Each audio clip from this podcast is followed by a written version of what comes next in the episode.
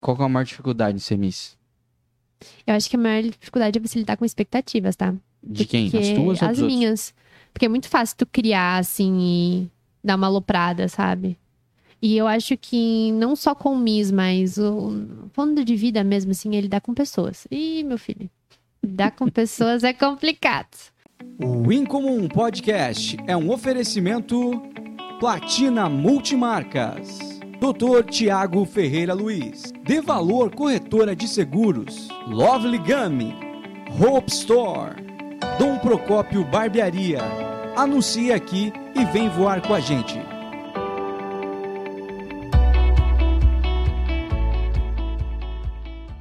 Olá, seja muito bem-vindo ao Incomum Podcast, o primeiro episódio de 2022. Então, feliz ano novo para você que está nos acompanhando aqui.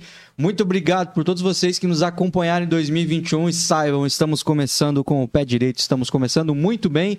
Vamos começar o ano entrevistando uma Miss. Isso aqui não é para qualquer um, né? Isso aqui é, é para poucos.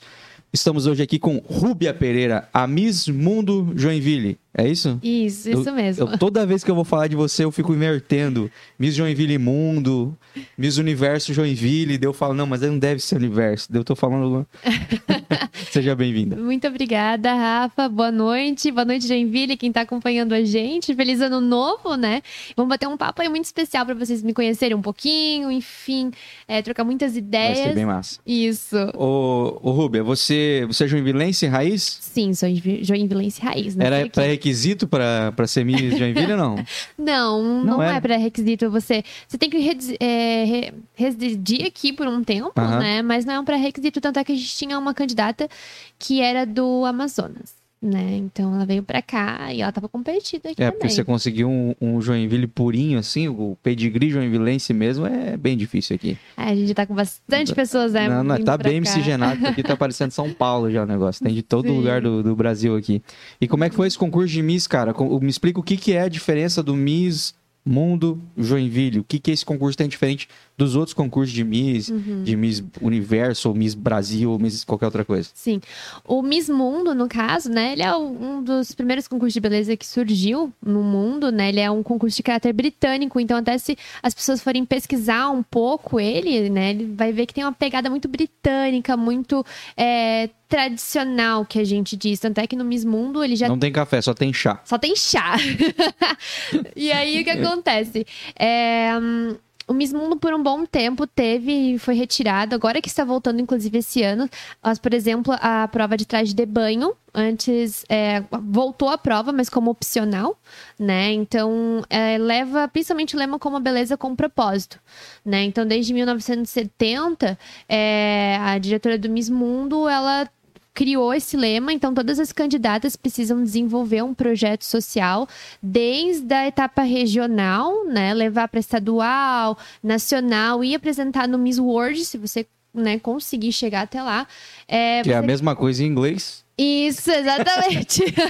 só que daí nível mundial. Isso, só que nível mundial. Então a gente vai desen- prepara um projeto, vai desenvolvendo e né, e aí isso as pessoas, na verdade, o Miss Mundo é o que você faz com, com a, é, a sua representatividade, né, na sociedade e pelo mundo, exatamente. Entendi. Então, é, não é só um título de beleza, ela tem um, um propósito. Como que você vai usar isso para ajudar a tua cidade, o teu estado, né, influenciar pessoas para o bem, né? Uhum.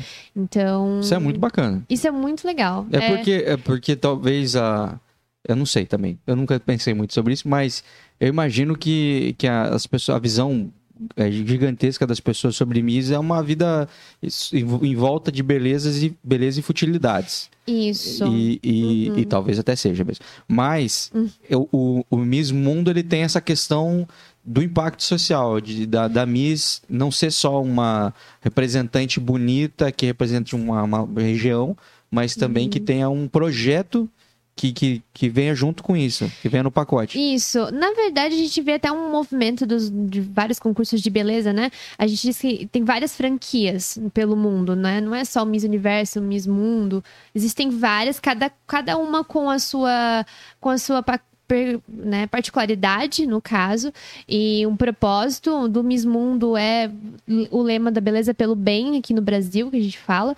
E, mas a gente já vê um movimento de que os concursos não tratam agora só beleza, né? Uhum. né? A gente tem visto representantes a níveis é, mundial e nacional que elas precisam ter um certo conteúdo, né? Uhum. Eu falo que a parte do, da, do projeto social é a parte mais desafiadora, eu acho assim, do concurso, sabe? Porque para desenvolver. Não, deve ser mesmo. Não é tão simples quanto parece, né? As pessoas, eu, eu, eu falo que parece que as pessoas elas estão cansadas de fazer o, ajudar e fazer o bem, assim. Então, uhum. você passa por uma, uma fase de provação, digamos, né? E o tema ainda que eu escolhi trabalhar é um tema que explodiu no Brasil esse ano e eu tinha que pisar, é verdade, e né? eu tinha que pisar em ovos. é, é verdade, cara. Então, desde o nome do projeto, a gente, né? Quem me ajudou nesse projeto foi a minha amiga Pamela, ela é minha melhor amiga.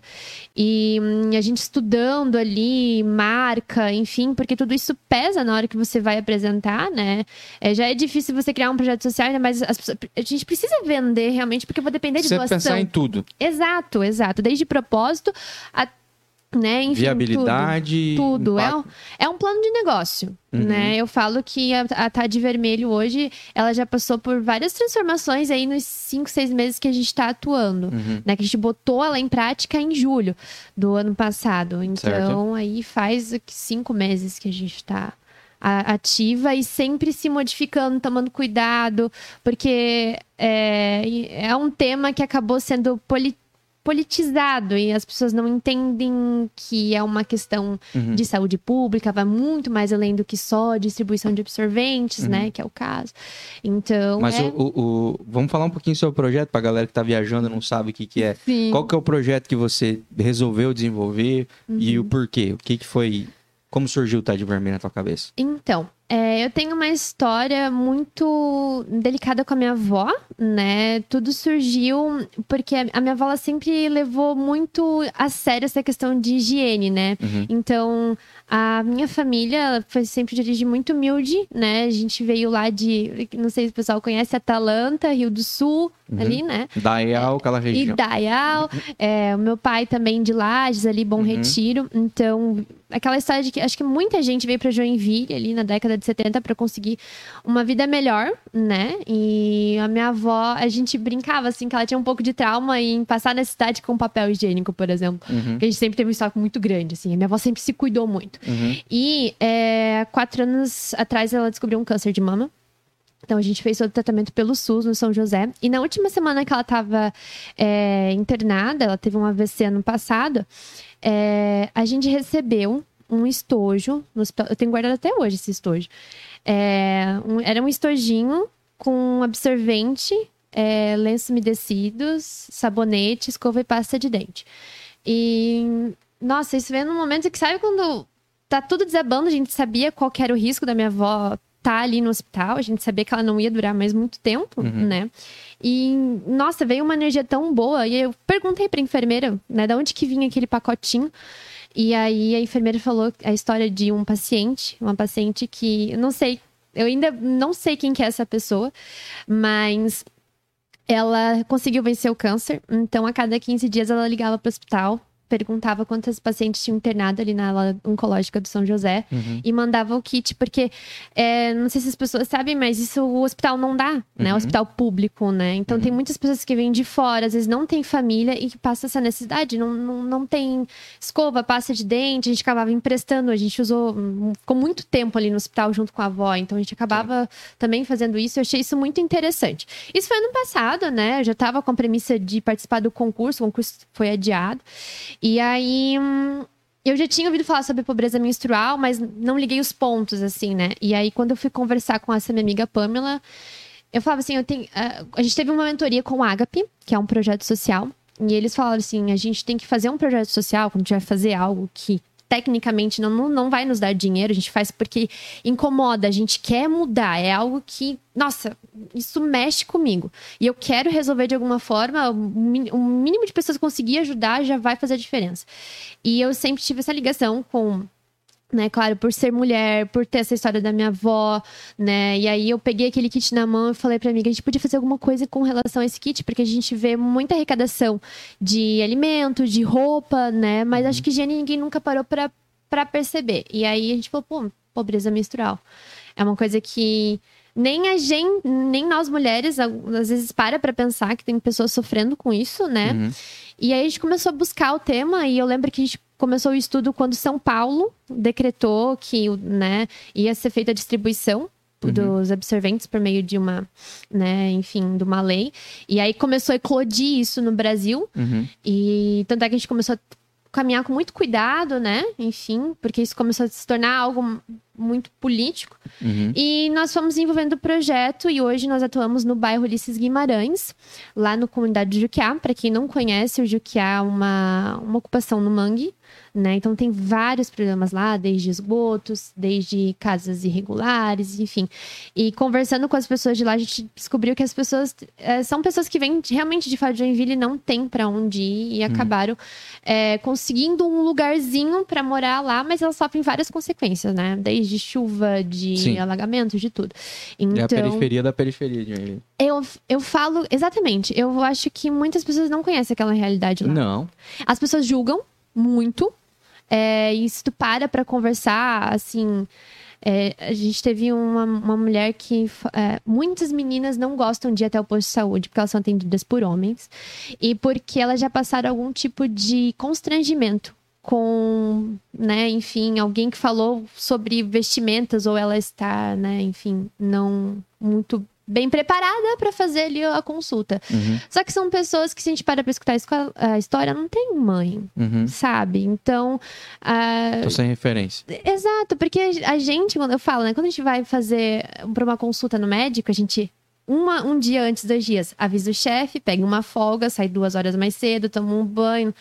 A preocupação dela é outra. Uhum. E não tem essa. essa muita, olha, muitas mulheres não tiveram figura materna e tiveram.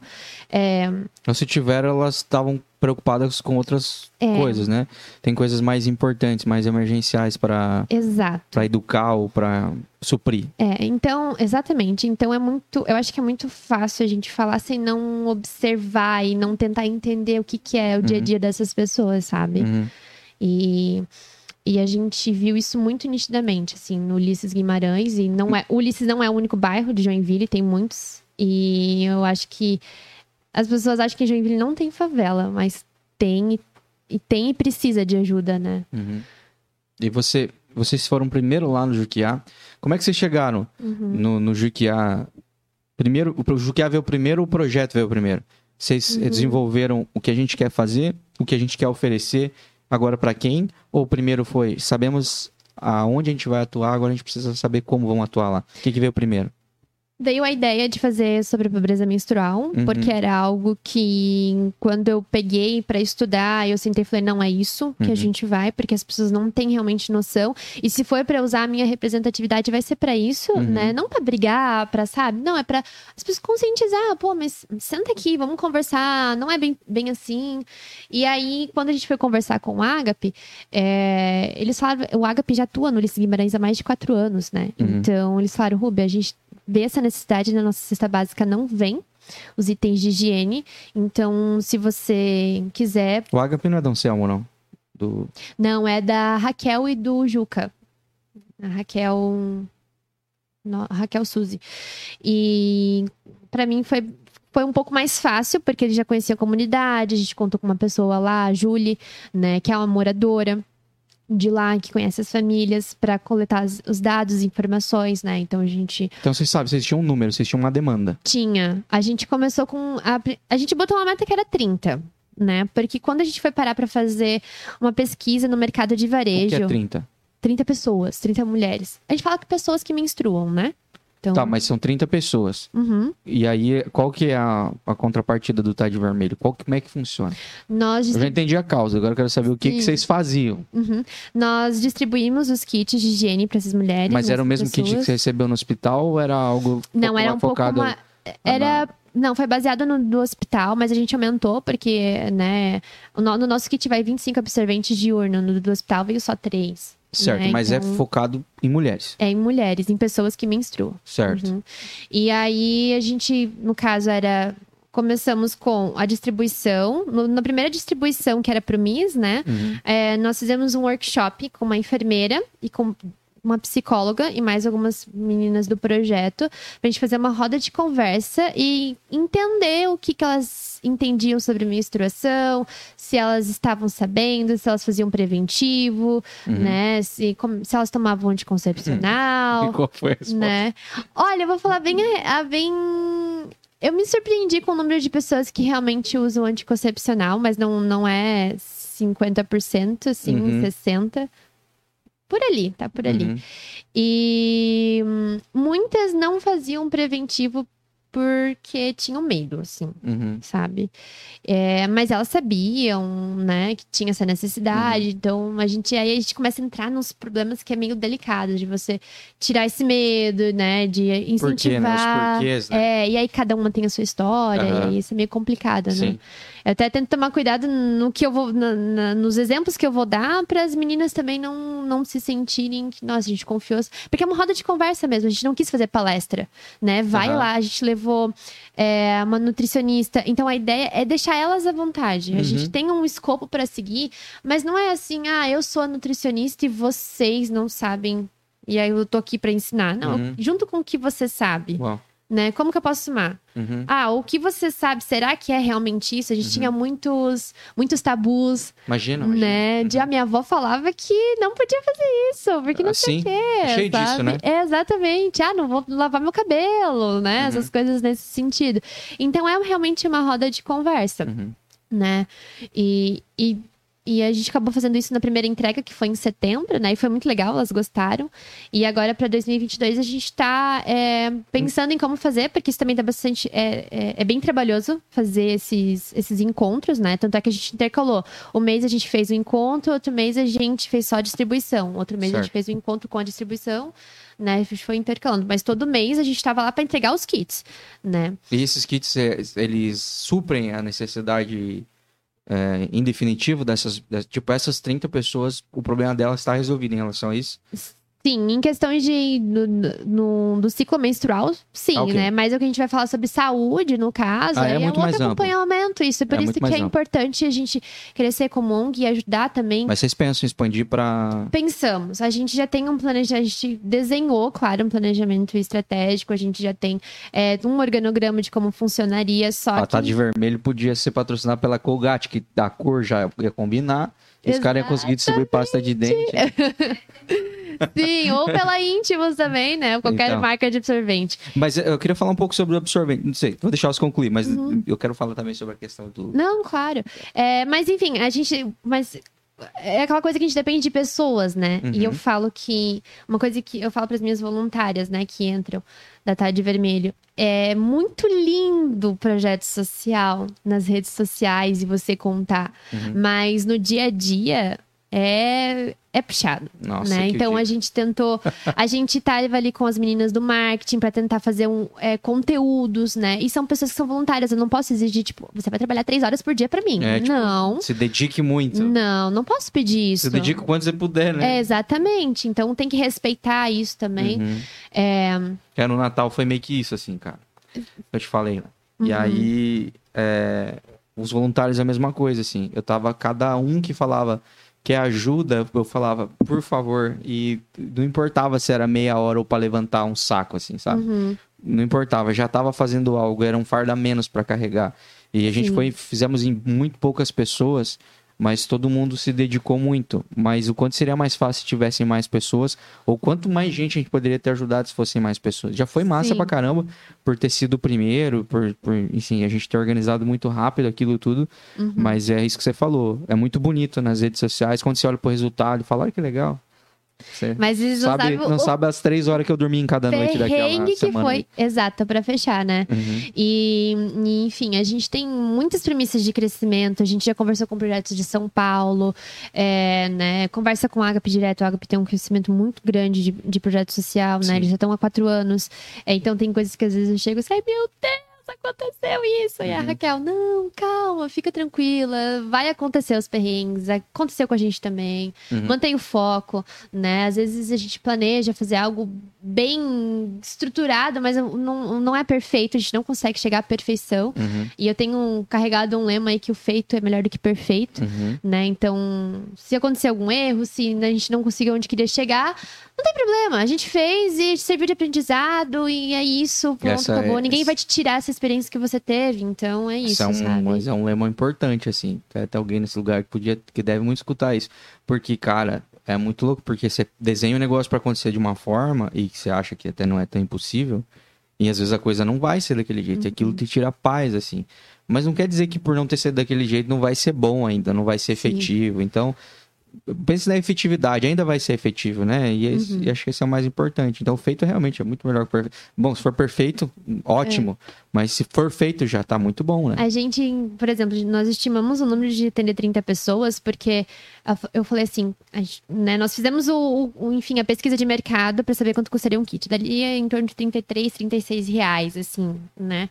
Tá lá a pesquisa pro pessoal conferir, mais os, é, enfim, a embalagem, um carinho. A gente botou tudo ali na ponta do lápis, assim, fez no varejo mesmo, né? A gente não foi porque a gente compra no atacado, claro, né? Mas a gente precisa considerar, assim, quanto que uma mulher gasta pra Sim. Pra ter aquele kit bonitinho, Certo. sabe? Ai, E não tá vou me correto. incomodar. Tem lenço umedecido, tem um escova, pasta de dente e tal.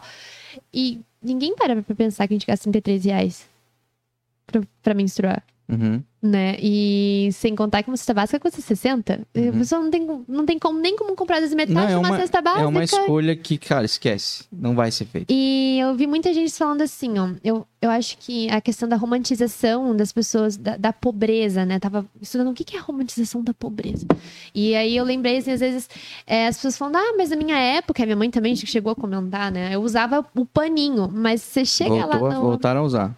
É, e, mas isso é uma regressão, né? E não, não era legal, porque a gente tá falando de pessoas que não têm acesso à rede tratada Uhum. de água, de esgoto. Isso não era único. Tem pessoas que não têm o paninho, né? Mal e mal tem ali a roupa íntima, então é Cara, e assim, mais é, e é o lance da.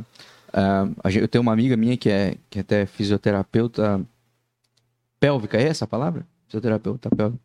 E eu vejo ela falando, às vezes, querendo conteúdo sobre é, o absorvente. Como é que chama? Reutilizável? É, de uhum. pano, sei lá. E, e realmente é um trampo ali para você fazer a, a higienização correta daquilo, é, porque afinal de contas é um, o negócio é usar na intimidade. Então, meu Deus, aquilo ali tem que ser. É que nem fralda para criança. As crianças não usam mais fralda de pano por quê, gente? Porque é, quantas crianças de- desenvolveram ferida, alergia, papapá, um monte de problema porque não conseguiam higienizar aquilo Direito. da maneira correta, com o produto correto, o pH da água, tudo aquilo ali influencia na pele de uma É. criança, a região íntima vai ser a mesma coisa. Enfim, e eu fico pensando, cara, é, é legal, mas eu, eu acho que não é uma solução pra galera pobre isso aqui, porque isso aqui, tipo, olha o quanto de coisa que essa pessoa tem que pensar pra poder usar isso aqui. E É. olha o quanto de outras coisas elas têm que pensar antes. E coletor também, né? Então, assim, ó, é, entra em várias discussões. A gente já pensou se as- a gente tem uma pessoa que gostaria de doar esses absorventes reutilizáveis, só que isso precisa ser uma escolha da, da, Da pessoa. mulher, isso, Não da pode ser pessoa. imposto pra ela, tipo, a Exato. partir de agora é só usar Então, isso aqui. É, e tem gente que vai falar assim, "Ah, mas tem gente que tem a alergia a absorvente, né, descartável. Não, ok, mas por isso que a gente tá acompanhando essas pessoas, Uhum. né? E comentando. Eu falo assim, a gente que tem a condição de ir lá e comprar um coletor, Uhum, a gente não usa nenhum OB, que é interno. uhum. Por que, que eu vou falar pra outra pessoa que ela tem que usar o coletor porque eu estou pagando, eu estou doando? Não é assim que o negócio funciona. Uhum. Nossa, tá louco. Né? Então. Que tipo de ajuda imposta é essa? É, exatamente. Então, é, enfim, é uma problemática, hum, né? Só que eu acho que falta um pouco as pessoas conversarem, assim. Uhum, Tanto é que eu tomei muito cuidado, porque, imagina, o nome já é Tade Vermelho. uhum. Eu falei para minhas, pra minhas amigas, né? Meu Deus, eu suava quando eu fui assim. Ai, será que eu vou escolher esse nome? Porque a gente queria naqueles dias, mas já tinha um projeto em São Paulo. Aí a gente pensou em outro projeto, em outro nome, tudo já tinha Aqueles sido dias é bem criado. poético. É bem poético, né? E eu adoro o pessoal do naqueles dias. Eles nos conversaram, a gente trocando as figurinhas ali de como aconteceu os nossos projetos, assim, foi igualzinho. Eles também entraram numa comunidade lá do Piolho por meio de um outro projeto social que já entregava cestas básicas, que foi o que aconteceu a gente com Água. E foi muito bacana. Mas a gente eu tentei tomar muito cuidado porque por ser Miss, É, a gente tem que. Acho que a gente tem que ter as nossas opiniões, claro, mas eu tenho que cuidar para não, né, alvo de hate, não também. Não só para mim, mas pro projeto também. Não é, não descredibilizar o trabalho. Exato, e é difícil para as pessoas entenderem isso, assim, Uhum. né? Então, mas eu E creio como que você gente falou, é um assunto que politizou muito. politizou. Eu tenho minhas, minhas opiniões políticas sobre esse assunto. Eu Uhum. tenho. Mas eu não tenho opinião de causa sobre o assunto. porque Sim. Não é uma coisa que me compete. Uhum. E eu acho que o que você falou ali chega a ser a coisa mais importante nesse assunto, nessa pauta, se quiser. Aliás, essa pauta tá essa semana em Joinville, né? Sim. É, acho que até foi vetado e tal. Por- motivos que eu até concordo. É, Uhum. Mas a- a, a outra ponta disso, tá beleza? Tem a parte burocrática e legal, e tá tudo bem, tem que pensar nisso mesmo. É, mas essa outra ponta, que é a parte social, que é a pessoa que tá ali naquela ponta, vocês estão ali, Uhum. entendendo a necessidade, entendendo, tipo, isso faz sentido para elas, porque realmente também vai, como tudo na, na vida, tudo na sociedade, vai ter uma galera que vai engajar em cima desse assunto pra hypar, pra lacrar, pra ficar. Pra fazer, para ganhar visualização ou pra ganhar palanque político até, para, Uhum. enfim, para rebanhar a gente, pra falar, ó, eu sou o pai de vocês, enfim. Como tudo, como qualquer assunto, a galera aproveita pra fazer isso. Uhum. Sim. Mas a importância de vocês irem lá e ouvir, sentar e conversar. Tá, Uhum. mas isso faz sentido pra vocês? Faz sentido a gente doar? Essa quantidade é muito? É pouco? É bom? Uhum. Sim. Esse material é o material que você vai usar? Vocês sabem como usar vocês sabem como descartar isso? Uhum. Porque realmente, se você só sai distribuindo, você coloca em cesta básica isso a torto e direito, primeiro, vai chegar em gente que não precisa. Uhum. Vai chegar em gente que não sabe usar. Você vai gerar um outro problema. Você vai gerar um outro problema, que é o problema que existe em tudo que é distribuído de maneira errada no Brasil. Então, acho que o, o por onde vocês estão indo é a ponta certa do negócio. Uhum. Que é em quem tá precisando disso, Sim. né? E até a gente toma muito cuidado, né? Por isso que a gente faz. As pessoas para serem atendidas pela tarde vermelha, elas têm um cadastro para fazer, né? Então a gente tá conversando, a gente, claro, conta com as pessoas, né? Enfim, é, tem- a gente tem todo um cuidado, né? E eu lembro. Até essa questão do veto é interessante porque é, a gente chegou a conversar com o professor Hélio Tomás, ele trabalha na Câmara de Vereadores há muito tempo, então ele. E eu falei assim, Hélio, é, como um projeto social, a gente precisa fazer uma live, que eu acho que seria interessante, porque tem as opiniões X e Y, tem coisas que fazem sentido no veto, tem coisas que, tipo, pô, mas a gente entende que não é bem por aí. E ele nos explicou e foi muito bacana. A gente, a gente tá querendo fazer uma live de novo, assim, pra justamente entender, sabe? Não, não sair é, é, acusando e ah, a gente, a gente entende quais são as por onde tem que passar, né? A, a lei, enfim, o que precisa, o que não precisa, o que compete, não compete ao le- ao legislativo, ao executivo. E eu acho que é, realmente, como você falou, falta essa conversa, mas por estar um pouco politizado, aí qualquer tema que surja, pobreza menstrual, pronto, o pessoal já joga. E ainda mais aqui na, em Joinville, né? Foi feito por uma vereadora petista, né? E eu não creio que acho que não foi por isso, né? Foi por outras coisas. Não, mas... acho que foi a Mas pauta tem mesmo. um peso também sobre isso, porque a gente claro. só vê nos comentários e aí. Claro que tem. Se tu for levar. Só que isso. eu só já nem leio, porque. Só que essa não é a parte que influencia, eu acho, Uhum. sabe? Porque não é uma coisa que o povo vai decidir. Como a maioria das coisas, infelizmente, não é o povo que decide. Não é o povo, vai ser meia, meia dúzia de doido lá que vai decidir isso aí. Só que quando for decidir, eu concordo que seja feito de um jeito que faça sentido financeiramente, economicamente, a distribuição correta, Uhum. a educação, porque vai ter que ter uma campanha para Essa isso aí. questão de educação é um pouco delicada, porque eu já até cheguei a perguntar, tem um irmão de 13 anos, eu cheguei a perguntar pra ele se já tiveram educação de sexual nas escolas, né? Porque isso envolve também é questão, né? É questão de você se conhecer do corpo humano, claro, e Uhum. isso, né, você tá entrando numa fase ali, adolescência, Uhum. então não é instigar as pessoas a fazerem nada, é tipo, é isso que acontece com o Vai nosso acontecer. Normal, e se você não aprende na escola, você aprende em outro lugar. E, tipo, todo mundo sabe disso, É, né? A gente você chega aprende- na nossa fase adulta, a Cuidado gente aprender sabe. errado, né? E eu perguntei pra ele se já tiveram. Ele falou assim: não, eu não sei se foi por causa da pandemia, né? Porque a gente tá dois anos, então Uhum. quando ele tava com 11 anos, começou a pandemia, então não Uhum. sei. Mas eu lembro que na minha época, com 10 anos, eu já tava tendo lá uma aula exclusiva pra meninas, uma aula exclusiva pra meninos, né? Que eu.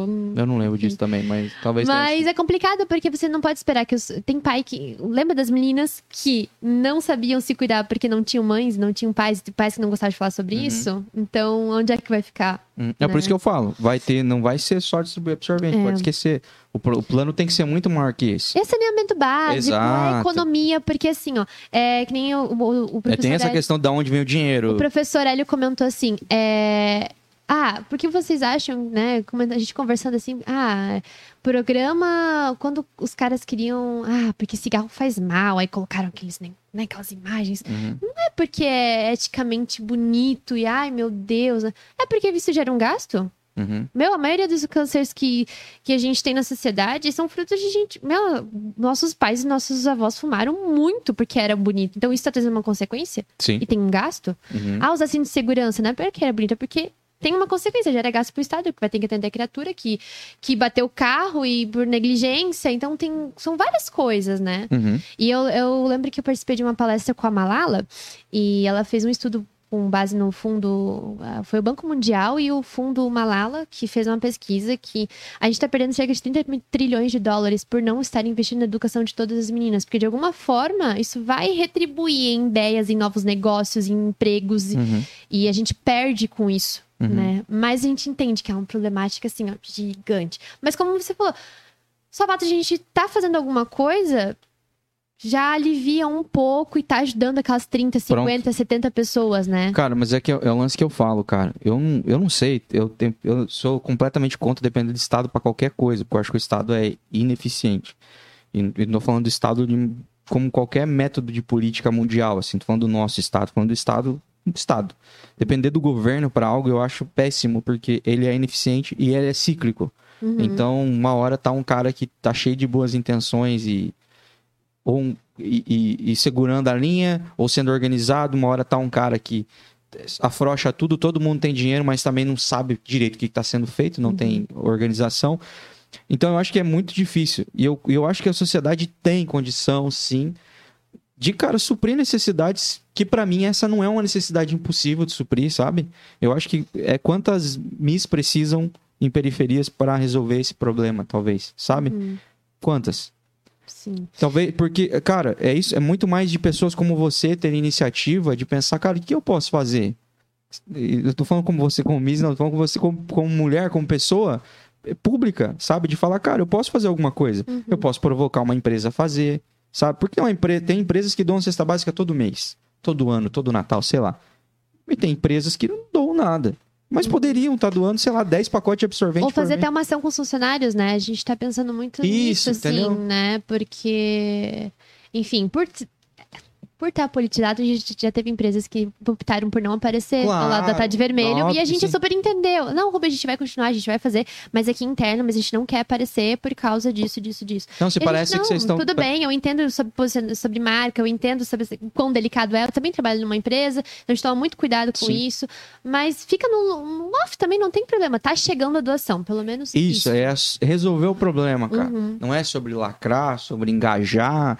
Não, é sobre. Existe um problema a ser solucionado e nós vamos resolver. E como que a gente. O que, que tem que ser feito? É. Né? Por isso que o nosso papel das ONGs de estar acompanhando, por exemplo, ah, o veto. Foi vetado o projeto de, de lei de Joinville. Ok, beleza, vamos pegar o veto. Por que que foi? E nosso papel como ONG, que precisa? O que, que precisa ser feito? O que, que tá faltando nessa lei? Né? É, isso o doutor, o, o doutor Hélio deixou muito claro pra gente, que é importante das ONGs, não é só a gente tem que cobrar, mas tá ali pra prestar esse suporte Uhum. né? Ah, o que que faltou? Ah, eu estava até lendo hoje a, a, a lei estadual, né? Que foi ali... é, nossa, agora eu esqueci o nome, mas... Enfim, foi autorizada pelo Moisés, né? De como que funcionou e tal. Então, o que que precisa para essa lei ser aprovada? Né? Porque a gente sabe que o Estado não pode... é, tecnicamente não pode ser criada uma despesa, mas a gente sabe que tem alguns... é, tem como fazer um rateio, alguma coisa nesse Uhum. sentido.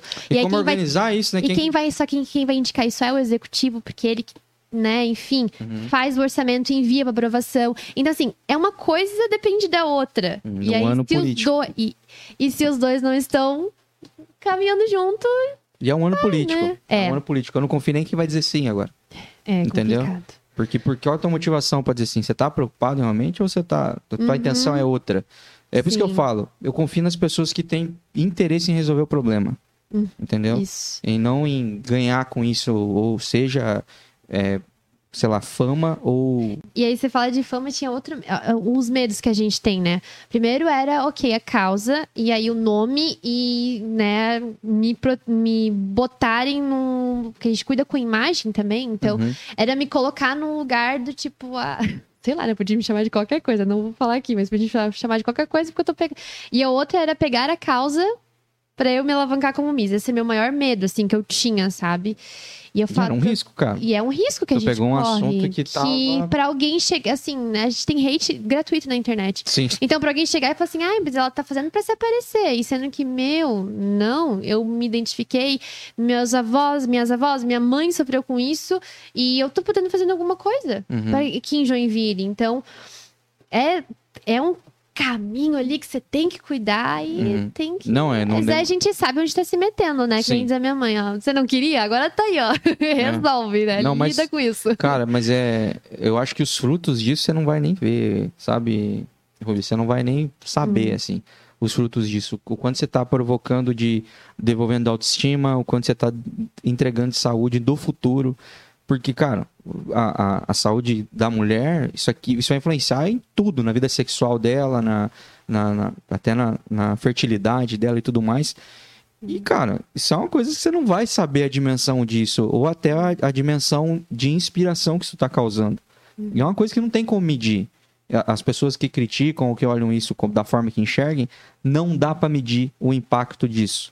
Dá para medir, ah, mas nossa, viu quantas curtidas deu na publicação que ela foi tá de vermelho? Beleza, vocês conseguem medir, mas você consegue medir quantas pessoas foram influenciadas por aquilo, quantas pessoas foram ins- inspiradas, quantas empresas se interessaram pela causa, quantas pessoas foram ler sobre o assunto para saber, quantas meninas foram atendidas direta e indiretamente por esse projeto, sabe? Quanta, quantas pessoas viram aquilo e falaram, putz, cara, vou fazer isso aqui na minha cidade. Sim. Entendeu? Isso não dá, pra, não dá pra medir. Nem você, nem ninguém. Não tem analytics que diga isso. E é isso que faz a diferença. Cara, é isso Sim. que muda o mundo de verdade. Eu lembro que acho que eu só cheguei com a faixa do Miss foi em novembro, porque até então eu ficava meio que assim, porque eu falei, mãe, eu não vejo nenhuma Miss falando sobre o corpo da mulher, a Não, é saúde, só é, muito paz difícil. mundial. É paz mundial. Miss é paz mundial e é isso aí. E aí, quando eu tirei aquela faixa que eu fui, co- porque daí a gente tem que fazer alguns registros pra, né, pra etapa estadual tal. Aí eu Uhum. tirei aquela faixa, eu nem tava toda emperequetada também, porque, sabe, pra mim não era a Uhum. coisa mais importante do mundo naquele momento. Mas quando eu tirei as olharam assim, "Ah, você é Miss? Ai, quero tirar uma foto, e já começa assim. Aham. E a gente vê que isso é importante, ver o Nossa, papel. tá assim, eu sou mulher como elas, eu, Uhum. né, talvez eu, a, gente fala que às vezes a gente tem que dar um pouco de empatia, porque a gente não sabe totalmente como a pessoa se sente, mas a gente tem pelo menos uma noção. Então, eu sei, assim, quando me faltou um absorvente, fiquei menstruada, e eu não tinha na bolsa, a gente já passa um apuro, imagina É verdade. quem vai chegar em casa e não tem, né? Então, é, eu acho que é, é muito sobre isso, é, e eu- se pudesse é um pouquinho da inspiração, assim... Já tá fazendo é- muito mais que muita gente que tá só hateando aí, só tá enchendo o saco É. nas redes E sociais. como tem... E Não, e tem bastante, tem bastante. Tá, e os absorventes que vocês, que vocês é, distribuem ali, então vocês compram eles hoje no atacado Isso. E Uhum. vocês compram de uma marca X ou de uma fábrica de... de Aqui está mais barata. é, Sim. que tá mais em conta. Isso, aham. E hoje, por exemplo, é, o custo do, do, do kit tá muito caro, então a gente já tá pensando em diminuir. Comprar ontem também me assustei. É, né? E aí a gente tá pensando em, em distribuir só os absorventes. E aí, se chegar a população de. Hoje a gente não atende população de rua, né? Porque o, o papel higiênico e o lenço umedecido é muito importante para quem tem é, população de rua, que às vezes mal e mal consegue usar o banheiro, o chuveiro para se lavar, então é, é mu- muito importante. assim. Então, essas paradas que eu acho que é muito, muito específico Uhum. e é muito difícil de conseguir fazer. Por isso que eu digo que, beleza, um projeto de lei, beleza, um- aproveitar o assunto e, como eu falei, tem muita gente querendo capital político em cima disso, mas pô, tem que ser um pouquinho mais bem pensado isso aí para fazer sentido e para realmente ser efetivo, porque senão a gente vai resolver uma parte do problema e gerar um novo problema ou um novo gasto. Então acho que precisa que as pessoas estejam mais engajadas em resolver o problema Uhum. de verdade mesmo, né? A- as ONGs, os assistentes sociais. Que essa galera tá na ponta, tá na linha de Sim. frente. Essa galera sabe. É, é- essa galera é o contato com a galera que precisa. Não o, o cara de gravata, o. É, o problema é que, assim, como a gente não fala sobre o assunto e nós não temos diretrizes, que é o que a gente chama de políticas públicas, a gente não tem noção do problema porque não tem pesquisa. Uhum. Então, por isso que eu falo que, além de políticas públicas sobre a pobreza menstrual, não é só a distribuição que é vai sanar uma parte do problema, mas a gente precisa entender qual é o problema, Uhum. né? Então, criar um... Mas você acha que a assistência social não tem esses dados? Não porque... Vou trazer assistentes sociais esse mês. Ai, mês meu Deus do céu, traz. Eu vou, daí eu, eu vou assistir. Mas assim, ó, é, não porque o que acontece. Tem um, até um estudo lá na Tarde Vermelha que as pessoas podem acessar. Ah, e agora eu esqueci o nome dele, mas ele foi feito pelo.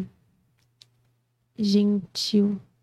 Pela Unicef. Uhum. E os dados que tem lá são de pessoas, meninas de 10 a 19 anos. E foi a junção de quatro pesquisas: IBGE, é, sal, é, é alguma coisa de situação familiar. Não, não, é, não tem algo assim específico para pobreza menstrual, entendeu? Uhum. Tipo assim, o que, que o problema impacta? Porque a gente sabe que tem doenças, tem até predisposição para. É, Não, mas o número de pessoas. não tem. Mas é muito fácil levantar. A gente conseguiu levantar o número de, de, de pessoas. Não, é muito fácil também, falando que eu soubesse fazer. Mas a gente conseguiu, com, com o benefício do governo ali, descobrir um monte de gente informal, trabalhador informal. Eu acho Mas não tem a iniciativa, Bem né? que vai ter censo também agora, mas eu, eu sei lá, eu acho que falta só um pouquinho de boa vontade pra falar. Gente, eu só preciso que vocês consigam esse dado pra mim aqui, cara. Assistentes sociais de todos os, os lugares Mas do isso Brasil. parte da onde? Mas isso que eu digo, mano, Né? qual é o custo disso, de levantar um dado? Mas quem que vai levantar esse dado? A Secretaria de Ciência Social? Mas, exatamente, por isso que a gente fala sobre leis, sobre, tipo, Mas isso é uma dizendo, preocupação do, dizendo, eu acho do município, Os caras né? criam um, um problema muito grande pra um negócio tão simples de resolver, entendeu? Tipo, vamos Exato. fazer uma lei pra conseguir um dado? Não, vamos pedir um dado pra gente conseguir fazer Uhum. uma lei que vá ser efetiva. Falar, ó, gente, a gente chegou à conclusão que temos XX número de meninas que estão em situação de vulnerabilidade financeira ali, que, que realmente são carentes e que estão nessa fase aí que precisam de, de- desse- dessa ajuda. Uhum. Então a gente vai precisar de um orçamento X mensal para suprir isso aqui. De onde a gente vai tirar isso? Porque eu acho que era importante vir com esse número para falar, velho, não é tão difícil, que eu, na minha cabeça não é, muito, caro. não é custo, não é custoso. E por isso eu tô não é dizendo, custoso. Mas era muito mais Uhum. fácil os caras chegassem com esse número na mesa para parar a discussão de tipo, mas de onde vai vir esse dinheiro? Porque eu também penso nisso, de onde vai vir esse dinheiro? Uhum. Mas é muito dinheiro? É muito dinheiro. É, não é tipo, de repente, tirar um rolo de papel higiênico de cada cesta e botar um, Sim. um pacotinho já não vai fechar essa conta, de repente? Uhum. Porque não é toda cesta. Papel higiênico vai em toda cesta. Sorvete não vai, Uhum. certo? Sim. Então, talvez não seja tão caro assim. Só precisava desse número. e tá- Precisa de uma lei para conseguir esse número, para conseguir esse dado, sabe? Por que tá sendo tão Uhum. custoso? Por, por, por que querem ficar gerando tanta discussão? Um negócio que às vezes é simples resolver, entendeu? É. Chega, tipo, ó, é desse número que nós precisamos.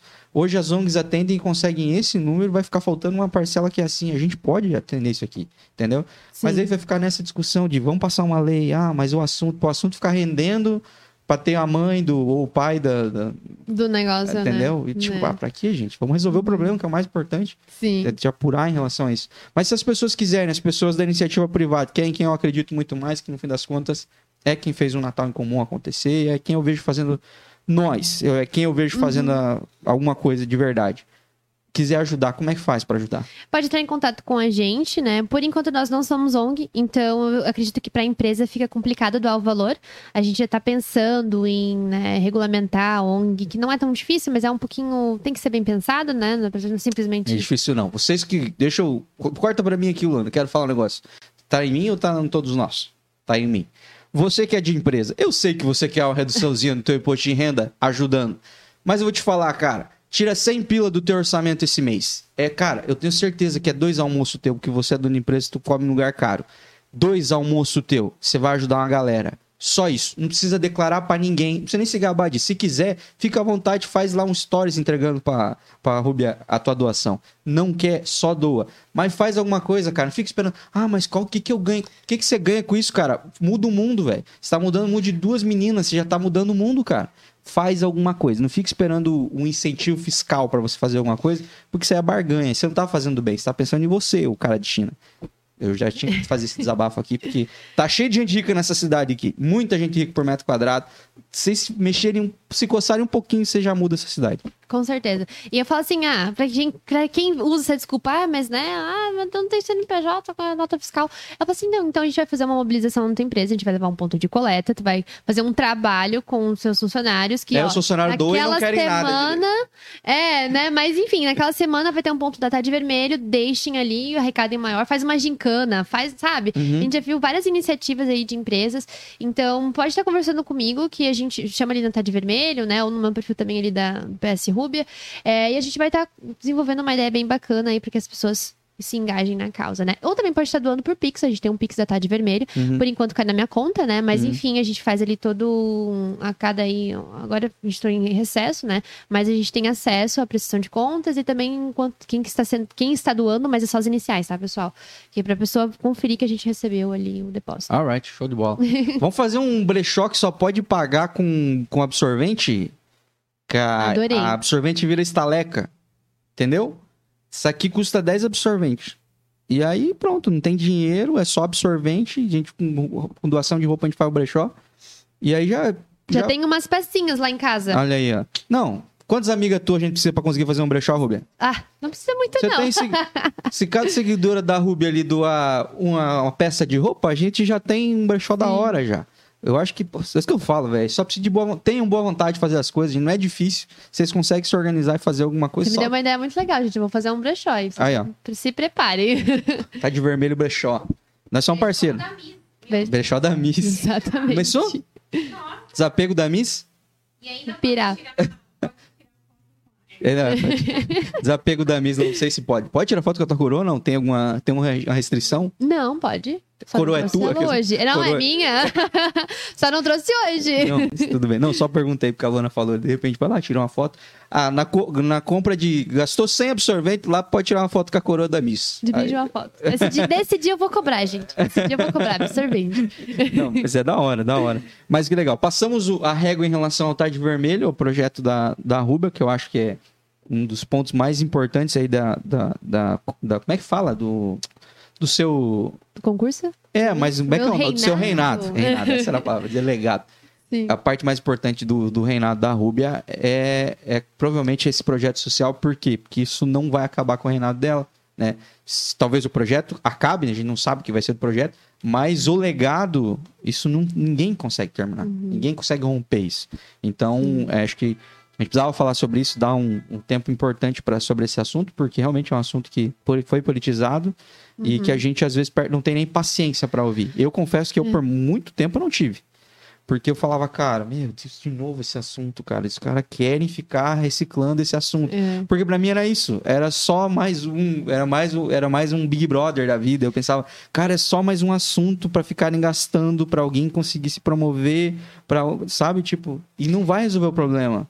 Sabe? É tipo, eu, Uhum. Eu fico pensando, tá, mas e o problema? Porque Mas, parece que o problema vai mas que ficando. de- consiste o problema, né? Realmente é um problema. Mas eu, é, eu entendo. eu- Não, parece que isso vai ficando de lado. Daí, a- Aham. a- a- vamos dizer que tem uma menina com a mão estendida esperando o absorvente dela e tem dois idiotas se discutindo e a menina ainda tá assim, sabe? Daí eu fico Sim. olhando pra aquela cena e penso, tipo, entrega, depois vocês discutem. Ou tipo, diz, não, não vamos ajudar pra menina poder ir pra casa, pelo menos. Pra Mas tem, al- esperança, tem né? alguém esperando aquilo ali e vocês estão discutindo porque é legal que vocês querem pôr um palanque pra discutir. Sim. E aí isso me dava uma canseira, É. assim. Mas eu acho que é um E- assunto importante. Eu, eu já cheguei a ficar nisso de vários assuntos, né? A gente pega uns rancinhos às vezes de alguns assuntos e é normal, eu acho que, tipo, né? Mas acho que é importante quando a gente olha assim, tá, mas a- agora eu quero entender o problema. E a gente conversar. E é o que eu tento fazer com, com o Miss, com os meus Uhum. amigos, né? Como Rúbia também, né?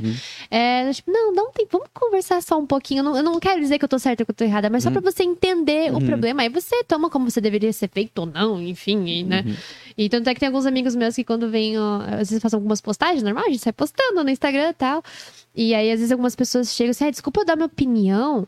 E as pessoas chegam assim, ó, meu, eu vou dar minha opinião. Ele manda um textão, eu leio e eu respondo, tranquilo. E a gente começa a conversar. E eu lembro que algumas pessoas falam assim, meu, mas Ai, que bom conversar contigo, porque daí pelo menos a gente conversa com uma ideia. E eu acho que falta tanto isso, e, né, é, esses espaços aqui, e, você, é, e as pessoas estarem aptas para ouvir, abertas para ouvir, faz com que a gente converse, entenda os lados, veja o que tá certo e o que é errado. Às vezes eu não vi um, um lado da problemática que realmente, opa, faz sentido. Mas é a porque esse é o conversa, lance. Quem tá né? sensível com a dor não, não, tá vai estar conseguindo olhar pra parte de, tipo, como É. Uhum. fazer isso funcionar porque eu tô preocupado em sanar a dor. O cara que tá preocupado na conta, ele não tá tão preocupado com a dor porque ele tá pensando em fazer aquilo ser viável. Precisa ter esse diálogo para as duas pessoas se encontrarem e falarem, ó, a gente tem essa dor, tá, mas a gente tem esse custo, tá? Então qual que é o meio termo para sanar a dor sem uhum. atrapalhar a viabilidade, não ser inviável isso aqui, uhum. né? Porque é só quando, mas é diálogo, não é discussão. Discussão é só enche o saco, cara. Uhum. Faz o assunto gastar, a gente perder a paciência com o assunto e, e desgastar. Não chega lugar nenhum, né? É, desgastar o assunto e não resolver o problema, que é o mais importante. E, e, e, sobre isso eu falo sobre todo tipo de assunto. Tô falando, a gente está falando sobre a pobreza menstrual, mas qualquer assunto que vocês resolvem de gastar demais, sem resolver de verdade, para mim vocês estão só. É, é aqueles dois cachorros que ficam latindo com o portão aberto, sabe? Pra, é. Sabe? Pra mim, vocês são esses caras aí. Porque, tipo, cara, vocês não estão resolvendo o problema, vocês não estão fazendo nada. Só estão latindo um pro outro e não estão resolvendo nada. Sou mais a favor de quem resolve, faz alguma coisa. Passando a régua no assunto pobreza menstrual e o TAD vermelho, quero conhecer um pouquinho mais sobre a tua história, porque uhum. a gente já uhum. falou sobre do MIS para frente e do MIS para trás. Quantos anos você tem, Rubem? Eu tenho 26 anos. 26. Isso. Uma novinha ainda. você falou que é Juinvilense de verdade, Juinvilense uhum. daqui, tua família é de Rio do Sul. Atalanta. A minha Atalanta. mãe é de Atalanta, né? Atalanta. Atalanta. Eu brinco, é da Itália. Não, aqui no Brasil. Santa Catarina. Viemos de Atalanta é. e aí, tipo... E meu pai é de Lages. De Lages. Isso. E aí, mas você, você nasceu e se criou aqui? Sim. Aonde? Uh -huh. é, com a Silva. Com a Silva. Isso, maternidade da Silva. Não, da Silva. É... Oh, meu Deus do céu, Dona Helena. Mas sou do Costa Silva. Vivi, é. na verdade, os meus primeiros anos de vida foi no, ali no no Ademar Garcia, eu lembro muito pouco.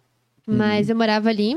Olha só como e... a vida dá muitas voltas, né? Exato. Eu falei pra minha mãe, meu, mas eu tô do ladinho da onde a gente morou. Eu, tá, que eu acho que a gente se mudou quando eu tinha uns 3, 4 anos, mas eu lembro de algumas coisas. Eu sou canceriana. Canceriana lembra as coisas, assim. Eu também sou. Viu, então? Mentira, não sou, não. Eu sempre gosto de fazer isso. é minha, é minha deixa aqui. E eu lembro de algumas coisas, assim. E, né, meu, a família do meu pai sempre morou aqui pra Zona Sul. E a minha mãe ali, por, é, enfim, estarem trabalhando mais ali na Consul na época, né? Uhum. É, a gente morou ali no Costa Silva. Aí. Baita bairro bom também. Bom. O que, que você gostava de fazer uhum. quando era uma... Eu era rubiazinha? Pequena Rubia, lá na infância, o que, que você curtia fazer? Sabe o que eu gostava de fazer? Eu hum. brincava com era mulher de negócios, então o meu sonho era vestir aquele terninho, uhum. sabe? Tipo, saia, enfim. Mas baseado em quê? Como assim? Qual que era a tua referência pra gostar? Ah, meu pai trabalhava na Embraco. Então ah. eu via. Né, ele trabalhava na, enfim, na área de usinagem, depois do projeto de pesquisa, mas eu achava isso sensacional. Eu acho que passava um poder, assim, uhum. a mulher com terno. Uhum. E, enfim, mas tirando isso, eu fui bailarina, né? Por mais de 10 anos da Corpo Livre, então já fui pentacampeã no Festival de Danças. tem o biotipo, né, Luana? tem o biotipo de... de de bailarina. Sim, eu sempre fui muito do artístico, né? Uhum. Então, meu Deus, não parava. Então, comecei. Fiz. Te... Isso lá na tua infância? Teclado dos 5 até os 12 anos. Tá brincando? Uhum. Toca teclado também? Agora eu já tô um pouco enferrujada. Mas se eu voltar, eu leio partitura e tudo. Agora eu tô um pouquinho enferrujada, tá, gente? Porque eu tô mais um pouquinho mais de 10 anos aí sem sem tocar nele, não, mas, mas então eu consigo. Não, você não aprendeu música de verdade. Quem aprendeu música de verdade não nunca mais parar de tocar. Não, mas eu sei, eu sei, claro. Vamos baixar um aplicativo de piano. Já, já vai tocar aqui, misericórdia. e, enfim, né? Quando, o meu primeiro curso de modelo foi no esquema objetivo, não sei se o pessoal lembra que ficava ali do lado do, do Big, né? Então, eu fiz meu primeiro curso de modelo e passarela ali. Na, no esquema objetivo, eu tinha 5, 6 anos também. Então, o meu pai já percebeu quando eu era pequena que o meu negócio era, ai, meu Deus, câmeras de, sabe? É, enfim. Então ele sempre me direcionou para isso, né? Então, você, tem, você é mais irmãozão? Eu tenho um irmão mais velho e um mais novo. Uhum. E, e ele já me, sempre me direcionou para isso, então. Só tu é, que... tu é a menininha do papai? Eu sou a menininha do papai. Mas assim, a menina do papai que ajudava ele em tudo, tá, gente? Porque assim, é, o meu irmão mais velho namorava com a gente, né? Enfim, ele era de outro casamento e tal, mas sempre teve presente comigo. E, mas eu fazia tudo com meu pai, assim, de carros e não sei o quê. E, uhum. Meu Deus, era uma diversão, assim. Era bem legal. E. Enfim. E, e você foi uma modelinho? Foi uma modelinho. Mas chegou a fazer alguma campanha, algum. Eu fiz loja? pro Big, mas assim, é um. É um. Assim como qualquer carreira, né? Mas é complicado. Uhum. E, enfim, a gente foi, eu fui crescendo, exigia alguns investimentos. A minha mãe tinha um pouco de medo também quando fui ficando adolescente, tinha, porque... Tinha muito golpezinho disso aí também, né? É, então é muito fácil tu pegar assim, ah, eu vou Tu tem que investir em booking. Aham. Com certeza, tu tem que ter foto, tem que ter material, né? Uhum. Com certeza, tu tem que ter pra você, é a tua apresentação, né? Uhum. Só que é muito fácil, assim, os, é, você cobrarem, ai, dois mil reais fazer um book Sim. e vai morrer. E se tu não Isso fica lá não em ser um cima, book, vai não ser um fica ali, álbum de ó, fotos só. é, exatamente. Então, era complicado, assim, sabe? Ainda é desse- dessa forma. Eu falo que hoje as mídias sociais ainda deram uma abertura, porque a gente tem mais representatividade, né? Não tem tanto padrão, Uhum. digamos. E faz com que você tenha um pouco mais de liberdade de trabalhar a sua imagem também ali, de uma forma mais, né? Sem investir muito dinheiro, digamos, É, né? porque, assim, hoje tem muita criança que tá despontando pra, pra Com vídeo do. TikTok. É, pra um comercial, Uhum. pra, enfim, ser uma garota propaganda ou qualquer coisa do tipo. O garoto propaganda, porque a mãe posta umas fotos da hora da criança nas redes É. sociais e aí uma marca conseguiu chegar a um estúdio, sei lá. E assim, eu falo que eu sempre tive o sonho de ser Miss e de ser modelo, só que várias coisas na nossa vida acabam tomando outros rumos, então fica adormecido, tu não se acha capaz. Então Uhum. eu passei por um período que eu usava aparelho, Uhum. né? Então, assim, na adolescência é complicado, então. Ai, eu, eu tenho trauma disso, gente, sério. Eu sofria bullying, é sério. Eu era a, a, a boca metálica, a Oliva Palito, o narizinho. E isso me marcou muito, porque foi numa época que eu passei por um. por problemas pessoais muito. Assim, sérios e as pessoas acho que não faziam ideia. Por isso que eu falo pro meu irmão hoje que a gente tem que ter cuidado com o que a gente brinca, porque não é brincadeira de criança, isso magoa. E a gente não sabe o que a pessoa tá enfrentando no seu privado. Uhum. Então, na época, eu tava passando por, uma, por, um, por um período depressivo na minha adolescência, por N motivos, né? Coisas que eu tava enfrentando.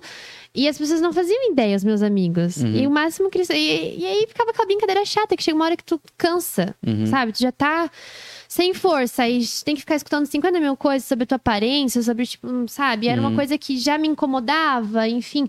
Então, isso foi uma coisa que eu sempre falei pro meu irmão, assim, a gente tem que tomar muito cuidado, porque a gente não sabe o que é a vida da pessoa no privado. Na dúvida, faça bullying com quem faz bullying. Tá? Não. Porque se é da zoeira, ali você pode fazer. Mas se a pessoa é quieta, deixa a pessoa quieta, Eu cara. não acho que não tem necessidade. É, eu já fui daquela pessoa que fazia brincadeira com um monte de coisa, né? E aí eu lembro que uma pessoa me deu um feedback e falou assim: Meu, mas tu já parou pra pensar que tem. Aí eu comecei a prestar atenção que algumas brincadeiras que eu fazia realmente, tipo. Sabe? Não fazer e não fazer não ia trazer diferença nenhuma. Então Uhum. eu. Ah, não vou falar. Porque às vezes a gente, né? Enfim, é, aparência é uma coisa que eu nunca, nunca falei, tipo, zoei a pessoa, sabe? Eu não posso porque eu sou feio, mas se eu Porque- fosse bonito, vocês estavam na graxa, né? Eu ia desdenhar todos vocês. Eu ia falar, ah, que você é feio. Porque se eu fosse bonito, eu ia falar, tô tranquilo que eu tô, sou bonito, né? É. Mas agora não Porque tem gente que é bem resolvida, mas tem pessoas que a gente não sabe. Né? A história aí, ó, o negócio vai. Então, E você, você fez uma cirurgia no nariz recentemente, né? fiz. Então eu imagino o quanto isso te incomodava de verdade, né? Já me incomodava porque eu, eu quebrei o nariz umas duas vezes, eu trinquei ele. Como? E aí, ah, meu, eu era meio arteira, Como sabe? é que quebra o nariz, Uber? Não, eu, eu dei uma cabeçada numa criança Lutador do muito UFC. forte uma vez, então eu fui para. Sério, gente. Não, não, não. Ah, Mas tu tentou. Era uma briga aí? Você deu uma não, cabeçada? Não, eu era pequena e aí eu lembro que minha mãe tava, falou assim, na festa da igreja, lá no Divino Espírito Santo. Aí ela falou assim. Sabe aquelas pragas de mãe que ela fala que vai acontecer? Ai, eu tenho uma raiva disso. E ela falou assim: olha, daqui a pouco tá se estribelhando toda, não quero você correndo. E eu lá na festa da igreja, lá, na- e eu fui correr olhando pra trás, porque a gente tava brincando de pega-pega. Nossa, a hora que eu virei dele com tudo na cabeça da criança, assim. Pensa, duas crianças a, sei lá, 10 km, 20 km por hora, qual que bate, vai se rachar primeiro, entendeu? E nossa, aquilo foi um estrafego, assim. Eu lembro que até cheguei no hospital e quem me atendeu foi um médico que tinha me atendido acho que um mês ou dois meses antes do meu, do meu joelho, que eu consegui enfiar uma pedra no joelho.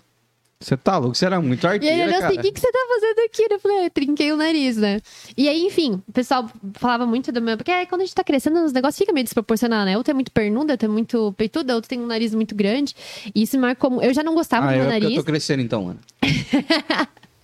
Eu já não gostava do meu nariz. Então, o pessoal ali o tempo inteiro... Eu... Depois de um tempo eu me aceitei, mas era uma coisa que eu, assim, não vou mudar porque as pessoas queriam, era algo que eu já queria antes, né? Uhum. Então, acabei fazendo aí, deu oportunidade. E Uhum. uma porque eu também não respirava, né? Eu tinha vários problemas respiratórios, Não, mas o teu era. Agora eu entendi. Eu pensei que era uma parada só de estética. estética. Não. Mas até, é, por mais que seja uma Funcional. parada de estética, também você quebrou duas vezes o nariz, então realmente É, desvio de septo. Eu não tinha- era um, um nariz que nasceu assim. Não, Você eu- foi deixando ele daquele jeito. Eu cheguei no Dr. Fábio Pacheco, Dr. Rinos, né? Daí eu sentei na frente dele, ele olhou assim, respira. Aí minhas narinas, elas colavam. Então, assim, eu já tinha desvio de septo. Uhum. Eu tinha hipertrofia dos cornetos nasais, então já não passava ar. E o pouco que tentava entrar, não conseguia. Nossa, a máscara que devia daí quando eu. É, quando eu... Não, era horrível, mas... Você roncava? Roncava, gente. Roncava. Ah, Roncava roncava. muito. Ah, O ris- mesmo ronca. e aí, hum, ele olhou assim: como é que tu tá vivendo até agora? Eu falei assim, respirando pela boca, né? Aí, imagina, eu falava fanho, eu falava rápido. eu Devo estar falando rápido ainda pra vocês, mas acreditem, eu estou falando mais devagar. Tá? Já tava no 1.5. É, já tava ali na terceirinha, entendeu? E a minha mãe. E aí, assim, era, era. Eu falar rápido, porque daí se eu respirava pela boca, eu falava e. Respirava, engatava, mas uma terceira ia, assim, sabe? Então as pessoas não entendiam isso, assim, sabe? E falava fanho. E ah, oxigênio. várias coisas. Meu, noite de sono era horrível. Aham. A primeira noite de sono que eu tive depois que eu tirei o tampão. Eu não usei tampão, mas eu usei, enfim, fez todo. porque tu fica sete dias sem mexer no nariz, né? Tem que cicatrizar. Eu fiz enxerto de aqui pra não colar mais. é. Vou postar depois antes e depois, mais assim, pra vocês verem lá no Instagram. Eu não tenho as fotos ainda. Mas a gente tirou bem certinho as fotos do nariz. Gente, é outro nariz funcionalmente falando. E a primeira noite que eu dormi, gente. Que delícia. Parecia que eu tava assim, ó, nas nuvens. E eu acordei e eu Colocaram um oxigênio pra menina. Aham. Cara, parecia uma tubulação. Sabe quando você vê aqueles, aqueles filmes assim do ar entrando assim, e aí, tipo, numa tubulação? Eu, eu sentia isso, assim, sabe? Cara, que loucura. E quem fala é o pessoal me perguntando no Instagram: ah, eu tenho medo, eu tenho medo. Gente, eu odiei fazer a cirurgia do siso. Eu faria, sei lá, mais umas duas rino do que fazer cirurgia no, no dente. Pra mim foi Nossa, tranquilo. Eu, tranquilo. eu odiei fazer siso, cara. Eu odiei. É horrível, né? Nossa, é uma das conversas que eu vou ter com Deus quando eu chegar também. Eu falo, siso podia vir de todo mundo certinho. Por que esse dente que não vem certo? Porque teve gente que veio sem e eu vim com.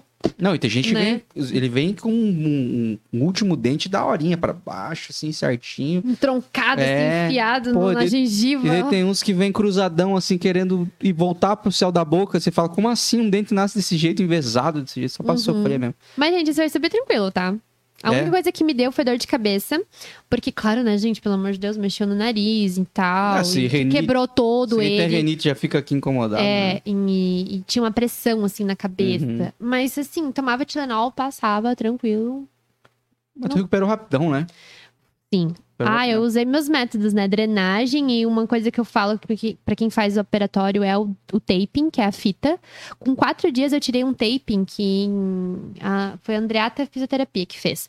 E ela botou é uma fita tipo aquelas que os atletas usam, sabe? Só que ela é uma fita. Tipo uma bandagem? É tipo uma bandagem. Aham. Só que ela é uma fita pra pós-operatório mesmo. Uhum. Então, ela ativa a circulação, não deixa roxo, não deixa inchado. E Uhum. foi engraçado porque o inchaço, claro, teve uma hora que inchou muito meu rosto, mas ele caía no final do dia, ele vinha tudo aqui pra baixo, pra, de- pra- pra depois da, da, da fita. Ele ficava parecendo fofão, assim. Caraca. É que eu incho muito. Teve amiga minha que fez a cirurgia e não inchou nada, mas eu, misericórdia. E aí, quando eu tirei com quatro dias a fita, não, não tava roxo. Ficou amarelo, assim, Uhum. só um amarelinho tal. Ai, e, maquiagem. Meu, melhor coisa. Ai, aham. Mas ficou um batatão. Quando eu tirei a minha tala, eu postei a foto sem filtro. Ninguém veio falar comigo. Eu falei, ah, seu sem vergonha, pra elogiar e querendo saber o resultado. Porque fica, né, gente? Pelo Aham. amor de Deus. Meu nariz, foi, acho que ele foi todo quebrado. Assim, então ele tava enorme, enorme, ele tava reto, literalmente. Uhum. Daí ninguém vai vir, tipo, não, vai ficar tudo bem, sabe? Não. A gente não Não, sabia. Vai, vai que não vai ficar tudo bem. Ninguém quis comprometer. Sim, aham. Voltando à sua adolescência agora, falando da sua infância, a sua adolescência, ainda, ainda existia o desejo de, de ser modelo, de seguir essa carreira? Você ainda estava trabalhando nisso ou como é que foi? Então, é, eu comecei a trabalhar, né? Depois que fiz o meu. me- Acabei me formando no ensino médio, né? Fui cursar administração de empresas, que era uma coisa que eu sempre gostei. Lembra da mulher de negócios? Assim, eu queria, eu achava muito interessante. Eu lembro que meu pai chegava contando as histórias da Embraco. A Embraco, na, naquela época, tinha muito desenvolvimento de líderes, né? Uhum. Então ele contava, assim, eu achava sensacional, assim. Como que era feito os programas, assim. Desde pequena, meu pai, hoje eu falo algumas coisas, meu pai, meu, tu prestava atenção, eu falei, eu prestava atenção em cada coisa que tu falava da empresa. Uhum. Sempre fui muito apaixonada por, im- assim, cultura organizacional e que as, as impacto das empresas na sociedade. Então, é, hoje eu tenho, assim, gratidão de trabalhar numa empresa que tem uma cultura que, meu Deus, eu acho que todas as empresas deveriam seguir por isso, assim, mesmo que é presencial ou não, mas esse cuidado, assim, sabe, com pessoas, com funcionários, a- a- porque estão trabalhando pra ti, entendeu? Você tá pagando, mas o cara tá dedicando oito horas da vida dele Uhum. pra algo que tem que ser saudável. E aí comecei a cursar administração de empresas, porque até então pensei, né? Eu tinha, eu comecei a faculdade com 17. E eu assim, se você quer entrar em passarela, coisa assim, é complicado a idade, é, estatura, né? Então, se eu entrasse, provavelmente seria algum modelo mais comercial. E aí eu não conhecia muitas pessoas, e eu sou muito de conversar com as pessoas. Você sempre vai me ver conversando pra eu saber assim, tá, o que que acontece, o que que é, o que não pode, o que não pode, o que que é normal numa carreira, o que que não é, Uhum. né? E aí ficou adormecido por um tempo, mas eu sempre tinha aquilo, sabe? Uhum. É, foi quando começou a vir as mídias sociais e tal. E, enfim. Me formei em administração de empresas, né? Trabalhei com eventos seis anos. E em 2019, faz dois que anos. que é trabalhar com eventos? Eu trabalhei numa faculdade, né? E trabalhei com organização de formaturas, de congressos e tudo mais. Ah, assim. que legal. Aham. É bem legal, mas trabalhar com eventos é bem cansativo, assim, sabe? E aí você trabalha com pessoas que, que estão, claro, né, dependendo de você para fazer, para entregar um resultado de eventos e tal. E, mas é bem estressante, assim, dependendo, sabe? Uhum. E aí, em 2019, eu tive uma virada da minha, da minha vida que eu literalmente caí, assim, né? Eu perdi emprego, perdi namorado. E daí, aquela coisa que tu olha, assim, a minha mãe sempre falava isso. Olha, Robert, é, tô te falando isso, mas a única pessoa que vai estar contigo até o fim é a tua mãe. O resto do mundo vai desabar. E a única pessoa que vai estar aqui contigo é a tua mãe. Olha que tem mãe que nem, nem atura o próprio filho. Uhum. E aí foi onde eu olhei assim. Eu sem o meu emprego, sem tudo que eu tinha planejado na minha carreira, porque até então eu tinha apostado naquilo. Eu olhei assim, e num, num, num relacionamento também que não, não foi pra frente, e, né, enfim, a gente tem aqueles porquês do porquê, o porquê, o porquê, por que, que eu não mudei talvez antes, por que, que eu não, sabe? E aí eu olhei assim, quer saber? Tá eu e eu, é eu que vou ficar comigo até o final. E a partir ali do final do ano de 2019, eu tive minha virada de chave, eu comecei a fazer mais stories, eu comecei a compartilhar um pouco da minha vida de solteira, porque eu tinha 24 anos e nunca tinha ido pra uma balada, eu nunca tinha, eu não saía com as amigas, eu não tinha aquele happy hour, eu não tinha amigos, eu me dediquei e eu não me arrependo, porque aprendi muita coisa, eu acho que tem pessoas que têm a minha idade e não têm essa vivência, é, algumas expertise que a gente aprendeu no tapa mesmo, de, com pessoas e empresas, enfim, tudo. E, e mas eu me dediquei tanto para aquilo que eu esqueci de outras partes da vida, Uhum. sabe? E aí eu falei, ah, eu vou compartilhar essa experiência pra ver se não tem alguém passando pela mesma coisa, né? Uhum. Eu recomecei a reencontrar amigas. A Pamela estudou comigo no, desde o fundamental. Pamela é minha melhor amiga, que hoje tá na Tarde Vermelho. Se estiver assistindo, amiga, beijo. Ouvindo. E a, a gente se reencontrou, a gente virou melhores amigas. A Duda, que é da nossa, a nossa advogada na Tarde Vermelho, também estudou com a gente no Pedro Ivo. Eu voltei a falar com ela. Então as coisas foram se encaixando, assim, né? E aí eu foi onde eu vi o anúncio do Miss. E eu era a minha última oportunidade para eu ser Miss. Por causa da minha idade, né? Uhum. Então eu me inscrevi com 25 anos e na etapa do Miss Mundo, a etapa regional, não pode ter mais que. Não pode ter 26, tem que ter 25, né? Então a inscrição, até você fazer o ato da inscrição, você tinha que ter 25 anos. E aí eu falei, agora eu nunca. Mas quem. Meu Deus, que loucura. Agora, se for uma decisão tua, Sim. eu vou me inscrever pra ser, tentar ser Miss. Eu mandei pra minha amiga e falei assim: será que vai? Porque eu nunca. Eu nunca. Porque tu tava fora desse universo. Eu tava fora. E aí, assim, ó. É... Mas tu tava bem nas redes sociais? Tu tava, tipo. Tava, tava. Alguma coisa na rede social tava te, tipo, Tava. te dando uma. Tava, Uma autoestima claro. legal falar, tava. As pessoas estavam me apoiando Entendi. nessa nova fase Entendi. e tal, Uhum. né? E aí, quando eu comecei, peguei pra pesquisar o Miss Mundo, que não era só beleza, perfeição e tudo mais, é que, né, o Miss Mundo ele entende que cada pessoa tem a sua beleza, a sua peculiaridade, Uhum. né? E muita coisa conta por causa do projeto social. Eu falei assim, ai, eu vou entrar, eu vou dar o que der. Que, eu- e foi uma das coisas que eu falei assim, meu medo de chegar no final do concurso era olhar pra trás e falar assim, podia ter feito mais. Uhum. Mas hoje eu posso olhar assim, eu fiz, eu fiz o que eu, que eu pude, dei o meu sangue no, que eu, no, no, no concurso. E eu falei assim, era uma experiência que eu queria ter. Uhum. Então, se eu não desse aquele passo, eu não ia saber se sim ou se não, se ia dar certo ou não. E se não desse, eu tentei, entende? Uhum. Então, foi aí, na cara e na coragem. Mandei pra Pamela, falei, será, amiga? Daí a Pamela, ai, amiga, se é teu sonho, vai. E a última vez. tipo, não tem muito que pra onde escapar, sabe? É, e eu acho que o mais importante era tu ter vontade de fazer É. isso, né? Acho que é muito mais difícil quando, tipo, ah, uma vontade da mãe, uma vontade do pai ou de um assessor ou É. qualquer coisa que queira muito que você aconteça naquilo. Mas é um Sim. sonho teu, você teve esse estalo, eu acho que era pra ser demais, mano. E a minha mãe olhou assim, ó. É que a minha mãe é bem protetora nesse sentido, assim, sabe? Mas no sentido deu- de não te ver frustrada. É, ela não gosta. Então ela falou É assim. um risco grande pra Isso- todas as candidatas. É, então ela falou assim, ó, Roberto, esteja preparada. Porque, né, é bom as pessoas estarem te apoiando, isso é muito bom, mas você tem que manter o pé no chão. Sonha, mas com o pé no chão. Tá lá na nuvem, mas tá com o pezinho aqui. Uhum. Então, isso sempre tive na minha cabeça, assim, Uhum. sabe? Mas isso é bom, isso é bom. Isso é bom ter alguém que te traz É. pra, pra realidade, senão você começa a viver uma, uma fantasia aí, a- e a vida real não é assim. Mas deu tudo certo, né? Deu. tudo certo. E a etapa regional, como é que funciona aí? Você vai pra etapa regional, já rolou, vai rolar? A etapa regional era aqui em Joinville, né? Agora é estadual. Estadual, desculpa. Isso, aí Esta- Estadual. É pra essa Isso. que você vai. Isso, agora eu vou para estadual, Certo. representando Joinville, né? O concurso está tá programado para o dia 26, 27 de março, por ali eles estão batendo martelo ainda. E vai ser em onde? Itajaí. Então, vai ser um concurso bem bacana, a gente tá com candidatas maravilhosas, né? Algumas meninas, a maioria das meninas eu conheço pelo Instagram. O que que muda? mas... Porque pra cá foi o projeto social, importava muito e você. Mas lá é uma soma de fatores, né? Então eles vão Mas pegar entra que... mais alguma coisa ou não? Não, Continua porque sendo assim, os mesmos isso, critérios, só eu acho que é questão de representatividade. Então eles vão olhar principalmente assim, ó, qual é a candidata que se eu levar representando Santa Catarina vai ter força no nacional, entendeu? Isso em qualquer concurso.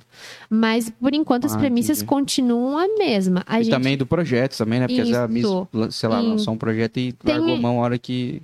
Isso, tem a. é, até a questão da prova do corpo tal, é algo que eles. eles não, a gente não pode chamar bem de prova do corpo, eles olham a harmonia, né? Porque a gente sabe que pessoas têm, tipo, ah, tem.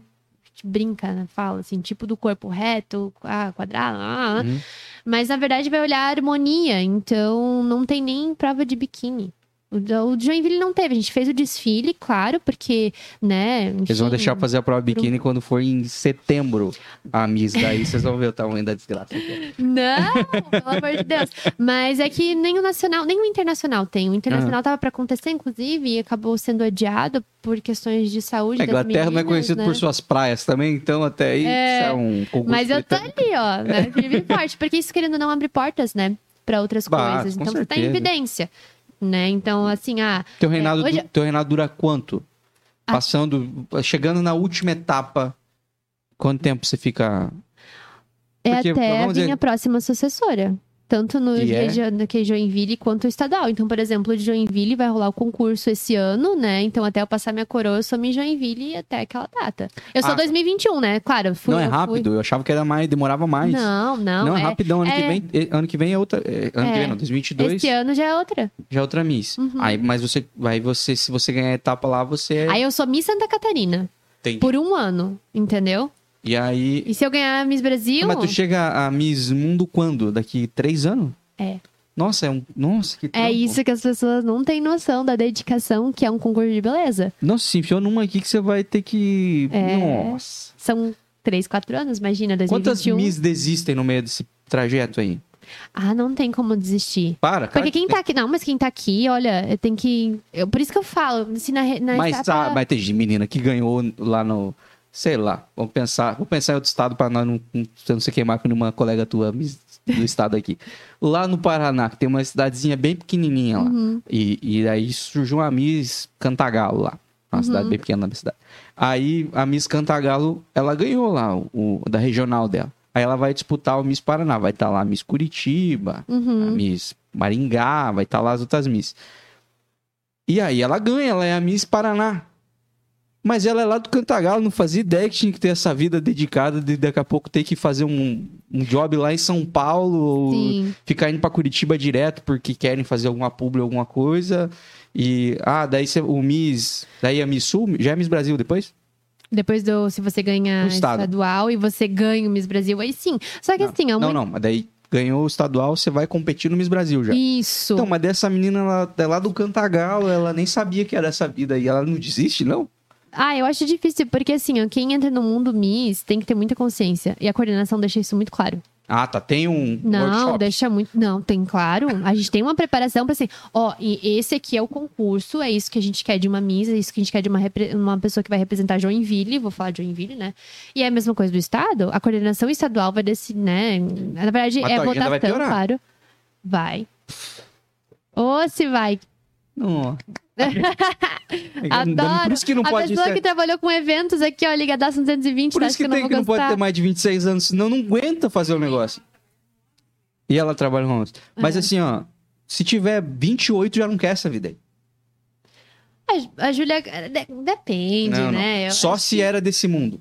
Mas se do nada Miss Cantagalo virou Miss Paraná, ela é, não. não é pra qualquer um. Não, ela fala assim, nossa, saudade E- da minha cidade, que era bem sossegadinho lá, ó, eu tirava leite da vaca, seis horas na Ah, tomava pode chimarrão. acontecer, né? Só que daí o que acontece? A pessoa, ela vai normalmente, né? Porque se você não cumpre os seus compromissos como Miss, você não pode ter o título. Então, normalmente. Mas não que aconteceu. acontece- Tô inventando aqui. Olha, eu não lembro, vou te falar bem a, a realidade. Eu As já soube, eu já soube de Misses, por exemplo, que. É Misses. É, Misses, né? Que a gente fala no plural. Eu falo as Miss. As Miss. é, eu já soube de Porque que, já tem dois S, pra que que vocês querem mais? que furaram, furaram o regulamento, né? Então, que tipo, é o que, Furão? Ah, eram casadas, por exemplo. Porque Miss não pode ser casada, né?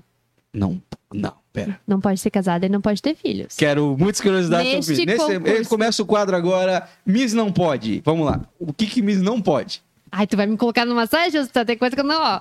Mas... Não, não. Tem que saber, gente. Eu tinha tudo pra ser Miss Joinville, aí não vou nem me, me candidatar, porque eu já sou casado. eu já sou casado e já caí, quero ter filho ano que vem. Então já provavelmente vou cair aí no. É, o pessoal queria muito me ver como Miss Joinville. Mister, né? Felizmente, galera, parece que não vai dar. Não vai ser esse O que ano. mais? É, não pode ser casada, não pode ter filhos. É, algum... Pro homem também é assim, ou pro homem tem uma- um machismo que se dane se ele é pai? Não, olha o que sabe. Sabe uma Não sabe. pergunta? Porque eu não cheguei a ler sobre isso. Vamos levantar essa Vamos polêmica. trazer um Mister pra cá. Tem. Tem Mr. Joinville aqui? Contatinho desse cara aí? Tem, claro. Nós vamos trazer. Dos vamos- coordenadores. Vamos fazer. Não, porque às vezes as pessoas não têm noção de como funciona, né? Não, eu zero. É. Você falou agora É. um negócio pra mim que explodiu minha cabeça. Não. Não pode ser casado. Sim. Mas quem é que manda no coração? O cara... Vocês são loucos, velho. Não- esperar. Tanto é que tem muitas Misses que elas têm namorado, elas vivem juntas, mas elas não expõem o relacionamento. Uhum. Nossa, que fácil derrubar uma Miss, né? É. Não, mas assim, ela não é casada no papel, né? Então. Você vai poder casar depois dos 30, tu? É. Nossa. T- Ela tá namorando, tá namorando. né? Não, estou namorando, mas ele tem plena consciência. Vou ter que esperar um pouquinho. Namorado barra Uber. Ele É. trouxe, vai buscar. Então, assim, e de Reis Táxi ainda, né? É. Que ele tem uma. Ele tem um junto com ah, o sobrinho dele, a Reis Team. Então, ele faz eventos automotivos, gente. Então, eu Cheio venho de né? Reis Táxi, entendeu? Um Ai. carro todo tunado, eu falo assim. Que eu ando de carro tunado. Joinville. Tá, o que mais? Beleza, já temos duas coisas que, que já fiquei bem impressionado. O que mais que Miss não pode? É, a gente tem que cuidar muito com exposição, né? E se envolver em polêmicas. É um cuidado que tem que ter. Miss né? pode se candidatar a vereador? Não. Eu não posso me envolver em nenhum Nada político. político. Por isso que eu tenho muito cuidado com o projeto social, Entendi. né? Nossa, e não, nem é o propósito do projeto social também, mas é uma coisa Não, mas é muito pode. fácil de virar, né? Porque é um projeto É. social. Mas. Que É, mais? não posso ter visibilidade política, é, o partidária. Partidária, né? Porque a gente tem, tem isso, né? Porque a política é importante, a gente Porque tá- você que é uma posicionar. Por represent- exemplo, eu, como projeto social, né? Cobrar diretrizes, o que estão Afinal fazendo aí. você representa algo, né? Exato. Mas, Mas, não eu não pode posso, ter lado. não posso ter lado, não posso ser partidário. Partidário, Hum. né? É, que mais? Pode engordar, não? Pode, tipo. É aquela coisa Você, que. foi, você, no- ganhou Miss com 54 quilos, agora você tá com 75. Não. Não, assim, ó, não tem um peso e medida. Hoje isso aí tá fora de cogitação, tá? Tem uma Miss com 75? Aí eu não sei os pesos dela, porque Ah. aí tem o peso de massa magra e massa gorda, né? Não, não, não. E eu já. Entendeu muito bem o que eu quis dizer. Eu não vou. Vai tá me colocando uma saia justa aqui. Não, Tem Miss mas... que perdeu. Aqui, sacanagem. Tem Miss que perderam. Não, mas é a questão do cuidado do estético é você ter um- uma harmonia, Uhum. né? Não, não é cobrado. Eles não. Em nenhum momento eu fui medida, tá, gente? E vocês Eles precisam. pedem, claro, peso, peso e altura. A gente tem lá pra nossa ficha Até porque técnica. tem a harmonia que você falou, que é uma coisa que é, conta. exatamente. Mas vocês, vocês são. A, a presença de vocês nas redes sociais é uma coisa que é exigida ou não? Sim, É uma coisa independente de vocês. não é exigido. É exigido. Que exigido loucura, e cara. é avaliado. Nossa, é um saco ser mister. Já tô com muita, muita raiva já. Gente, Vai. não vou ser mister mesmo. Eu acabei de decidir. Tomei a decisão agora. Não eu fiz vou, um benchmark e não deu certo. não vou ser mister. Bem que eu também acho que já passei da idade, mas os critérios que me derrubaram, gente. O negócio, não, tudo, tudo que não, eu... pra estadual eu já tô sendo observado, inclusive. É? Uhum. Pá, que- Mas aí não é observado no meu perfil pessoal, né? No Miss Mundo É, Santa tem Catarina, a gente tem o a gente tem o perfil do Miss Joinville Mundo, então o que eu movimento por lá conta pontos. Entendi. E é Entendi. avaliado, posicionamento e tal, né? Mas querendo ou não, a gente não tem como tu manter o teu privado do teu sem correlacionar, sabe? Então a gente tem Não, é muito difícil. então, assim, quem me acompanha É um nas redes sociais é, e sabe que eu já me posi... já- A forma como eu me posiciono hoje é diferente. Eu não deixei de ser quem eu sou, não é Uhum. isso. Mas a gente tem que tomar alguns cuidados, né? Mano, mas eu tô impressionado. É, não é pra qualquer um, gente. Você sonha, você sonha em, em casar? Eu, assim, claro. Não, não. Mas Claro, calma, não. peraí. Você sonha? É uma parada assim, tipo. Não, tô falando agora, porque eu não quero também criar uma expectativa no teu namorado, que não precisa. Não, Mas mas, se é- eu tô namorando é porque eu quero alguma coisa, não, né? não, quero saber se tem aquele. Não, porque hoje em dia casar, eu falar, ah, você é casado? Sim, já moramos juntos cinco anos. Não, casar mesmo, entrar na igreja, os dois, lá, o pai, a mãe, é, aquela choradeira, aquela coisa bonita. Você, é, você é católico, você falou que era no Divino Espírito Santo, você é católico, então. Não é mais também. Miss não pode falar religião. Não, posso sim. Não, É. eu já, eu, né, meu Deus, fui corinha até os 18 anos. Mas hoje eu estou, é, mas hoje eu estou no espiritismo. Tá no espiritismo. Uhum. Minha mãe vai gostar de saber disso aí, provavelmente. Agora, essas horas ela já tá Eu falando. Eu vi que ela tinha uma energia. Mãe, mas já fala assim. Eu- eu- não, eu, eu, né, meu Deus, eu tenho uma história muito linda com a igreja católica, assim, mas eu, um lugar que me sinto muito bem e eu não esperava foi no, na Umbanda. Então, é algo bem, assim, umas experiências que eu tive, foi muito gratificante, que as pessoas... eh, Você tá, você tá vendo que eu só me envolvo em assunto polêmico? Porque as não, pessoas não vejo uma... na zero é, polêmica nisso. Não, né, claro. Mas pra quem conhece, né, porque quem não Mas eu zero assistir- conheço, eu não acho muito, não. Mas eu, é, inclusive, quero contatos aí dessa galera aí. Quero trazer aí pra gente quebrar uns tabu também. Ah, é legal. Acabei de quebrar um sobremesa aqui, eu não fazia ideia desses bagulho. Eu quero, quero essas coisas aí, eu quero o incomum, é isso que me interessa. Sim. É. Ah, eu também adoro. Eu acho que é sobre isso. É sobre É. trocar ideias, assim, que... Não, ban na casa, vestido... é verdade, Hum. muito. Você vê que a minha cabeça foi pra outro lugar. É, é um pouquinho diferente, assim, a cerimônia, né? Mas- E... Nunca participei de uma cerimônia de casamento de Umbanda. Mas vamos voltar pro sonho. Vamos lá. Tu tá. sonha? Ué. Ai, Não festa, sonha, esquece. não, festa, sonha, eu já fui, eu já fui. Eu já fui de, ai, um dia eu vou casar, de véu e grinalda, lá, lá, lá, sabe? Tipo, Uhum. meu Deus, fazer um festão. Hoje eu não... Não Você sonho, sonha em ser assim. mãe? Não. eu sou totalmente fora do padrão. É que eu não, assim, ó. Que não padrão também, né? é, é, né, enfim, do que a gente tá acostumada. Mas assim, ó, é, eu, eu não sei se é o meu momento de vida agora, sabe? Bem, Porque. é, esse era por... é, minhas perguntas todas são sobre isso. E porque assim, eu já tive, eu já, vou falar, eu já tive uma vontade de uns dois anos atrás de ser mãe. Assim, ó, não sei se é relógio biológico, não sei. Passou e eu tô super de boa com isso. Uhum. É, casamento também, sabe? Eu já fui de sonhar, mas hoje eu sou tipo. Tá. É, Eu já fiz tanto plano, eu já fui uma pessoa. Por isso que eu, eu tive ansiedade. Tive um período de, de depressão, né? Então eu tive. Eu, era uma pessoa que tinha um transtorno ansioso depressivo.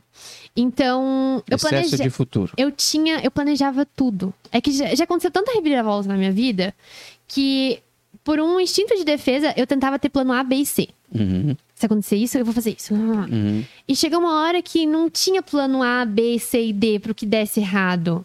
Não tava nas minhas mãos. Então eu parei A de fazer isso. não está nem aí pro seu planejamento. Então, se tiver que acontecer, vai acontecer. Não, mas eu perguntei, minhas perguntas não foram sobre, nesse sentido. Minhas Uhum. perguntas eram para saber se tinha um nível de sofrimento nisso, porque é, eu sei sobre a carreira de artistas e, e de, de Uhum. jogadores de futebol, atletas, enfim, de outros, de outros esportes também, que tem essas privações e contratuais. Sim. E, cara, é, é- é certo, é por um tempo determinado e tudo mais, mas é um Com sofrimento certeza. grande, porque você tem- tá colocando de lado Uhum. sonhos, né? Cantoras que não podiam engravidar e tava no contrato que não podia engravidar, Sim. né? Porque, obviamente, né, há um investimento, o pessoal quer recuperar aquele investimento em tanto tempo. minha- na minha conta, em tanto tempo, eu- preciso que você Uhum. esteja 100% dedicado a isso e tal. Sim. Mas para quem sonha numa parada, é muito sofrimento. Eu já ouvi depoimentos, né, de, de tanto de atletas Uhum. quanto de artistas que sofriam porque era um sonho, mas o contrato dizia, tipo, dá uma segurada no teu sonho. Sim. E daí você lidar com isso, cara. Tá? Por isso que pra mim fez total sentido, eu, né? Eu, eu falo que assim, eu ser Miss, né? Eu participar do concurso, vamos voltar ali pro início.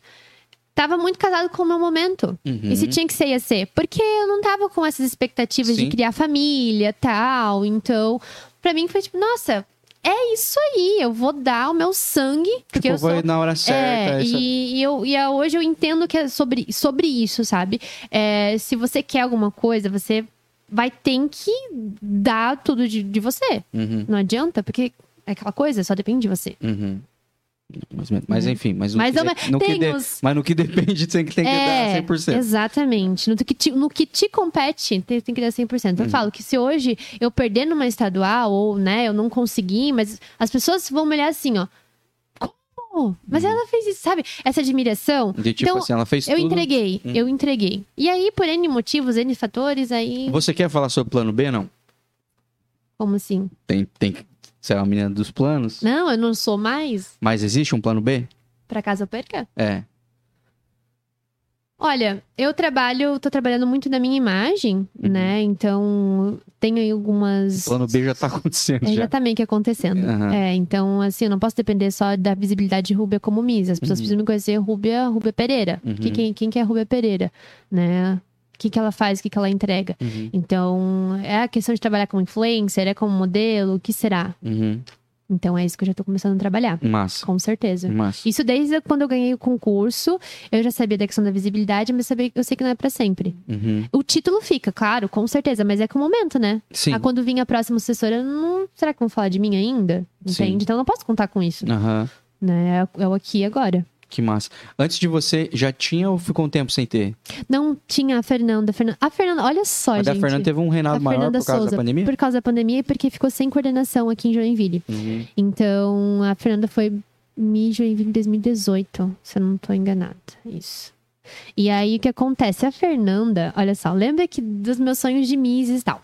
E aí, eu lembro que ali, por quando eu tinha uns 20, 21 anos, por aí, é, veio uma agência aqui pra Joinville. E eu, novamente, paguei o book, fiz tudo, fiz o curso. Teve um final de semana de cursos de atuação, de passarela e tal. E eu, já lembro. fiz isso. É, né? E aí a Fernanda tava. E eu lembro que eu fiquei impactada com a. Meu Deus, ela entrava na, na passarela assim, ó, ela moía, assim, Uhum. sabe? De, eu falo de presença, porque Uhum. isso é uma coisa que me falaram muito no Miss. A Miss não ganha só por ser bonita, por ter um projeto social. É a tua presença. O que, aquele brilho no olhar. Uhum. É, sabe aquela coisa do impacto que você Uhum. entra assim, as pessoas olham pra ti? Então, Tem gente que eu olho e eu falo, cara, olha a vibe do é negócio. uma áurea, pessoa. Exato. E aí eu olhava assim, ela tinha muita energia. E aí, tá, a Fernanda seguiu os caminhos dela. Tipo, a gente não ficou amiga, mas eu lembro que ela, quem que ela era e tal. E aí depois eu vi que ela se tornou Miss. Eu falei, ai, ela persistiu, ela foi. E assim, Uhum. sabe? E aí depois, anos mais tarde, quem me passou a coroa Que loucura, né? foi a Fernanda. O mundo, Uhum. a Terra é redonda. Pra quem acredita em terra plana, ó, essas coisas são as provas que ela, ela é bem uma bola mesmo.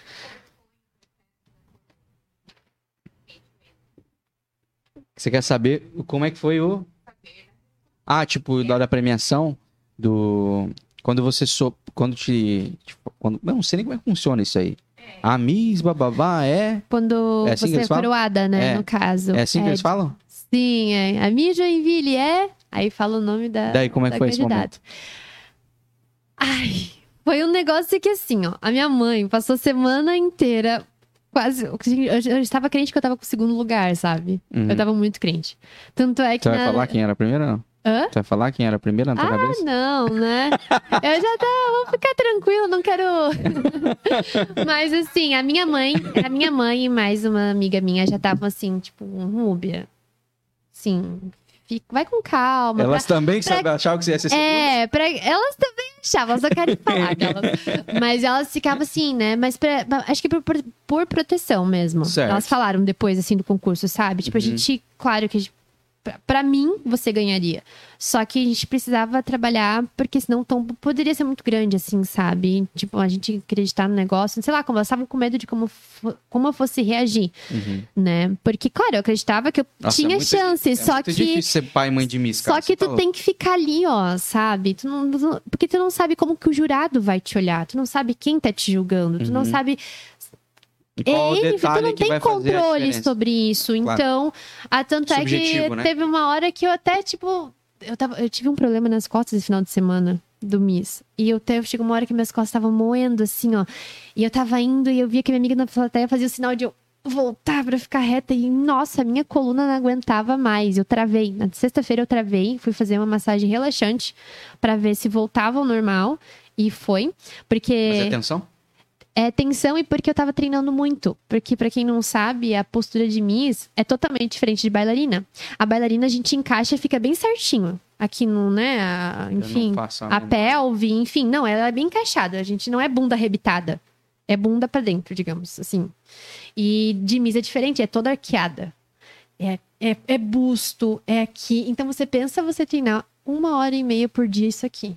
Meu, Não tem porquê. Caraca, chegou na. E aí eu, fi- eu percebi que eu fiz errada, porque devia ter treinado uma semana antes, eu não ficar forçando muito na semana, sabe? E. E aí, enfim, travei toda a coluna. É, mas enfim, e aí eu já tava, né? A hora que foi assim, ó, eu já tava. Eu tava repetindo o nome de outras pessoas na minha cabeça pra eu, tipo, hum, se desse o nome, outro nome que não fosse o meu, eu ia ficar com a postura, tipo, ah, tudo bem, né? E foi assim. Mas ganha um falando- prêmio em dinheiro, não? Sim, a gente tem um prêmio, mas eu só vou ganhar esse prêmio no final do meu reinado.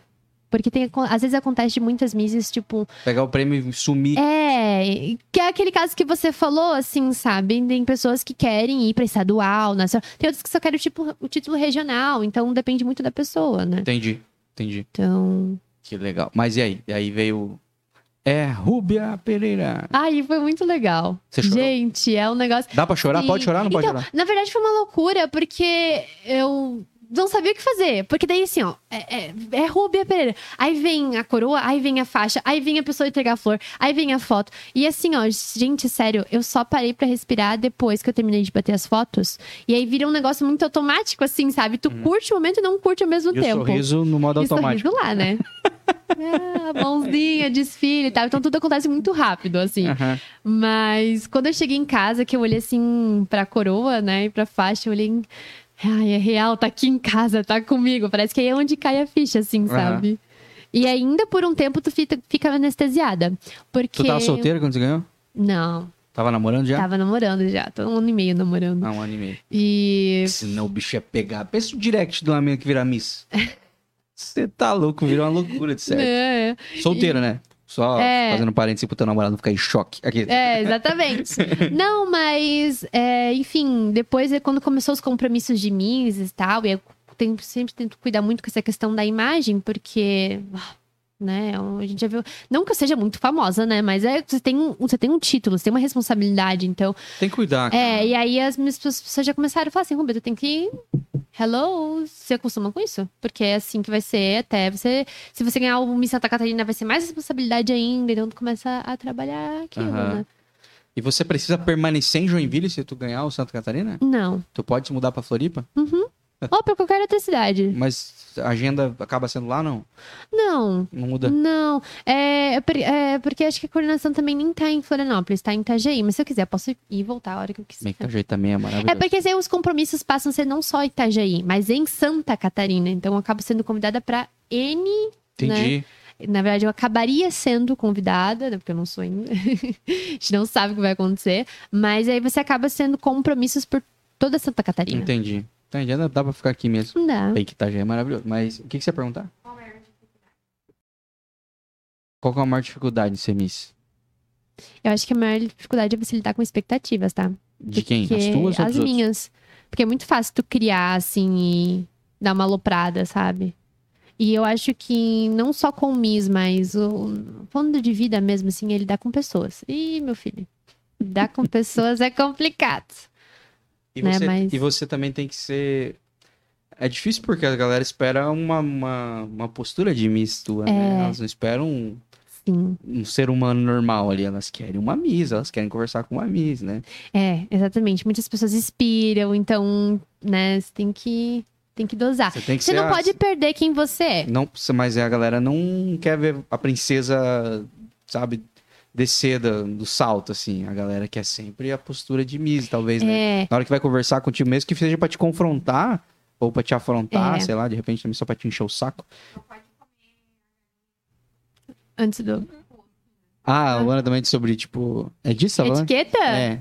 Não, mas aí que tá. A etiqueta de, do frango a passarinho é comer com a mão. Depois você pede um, uma lavadinha. Ah, vocês acham que vocês comem passa, frango a passarinho com garfo e faca? Eu vou fazer recorte e mandar Não. pro Alexandre, meu apacentador.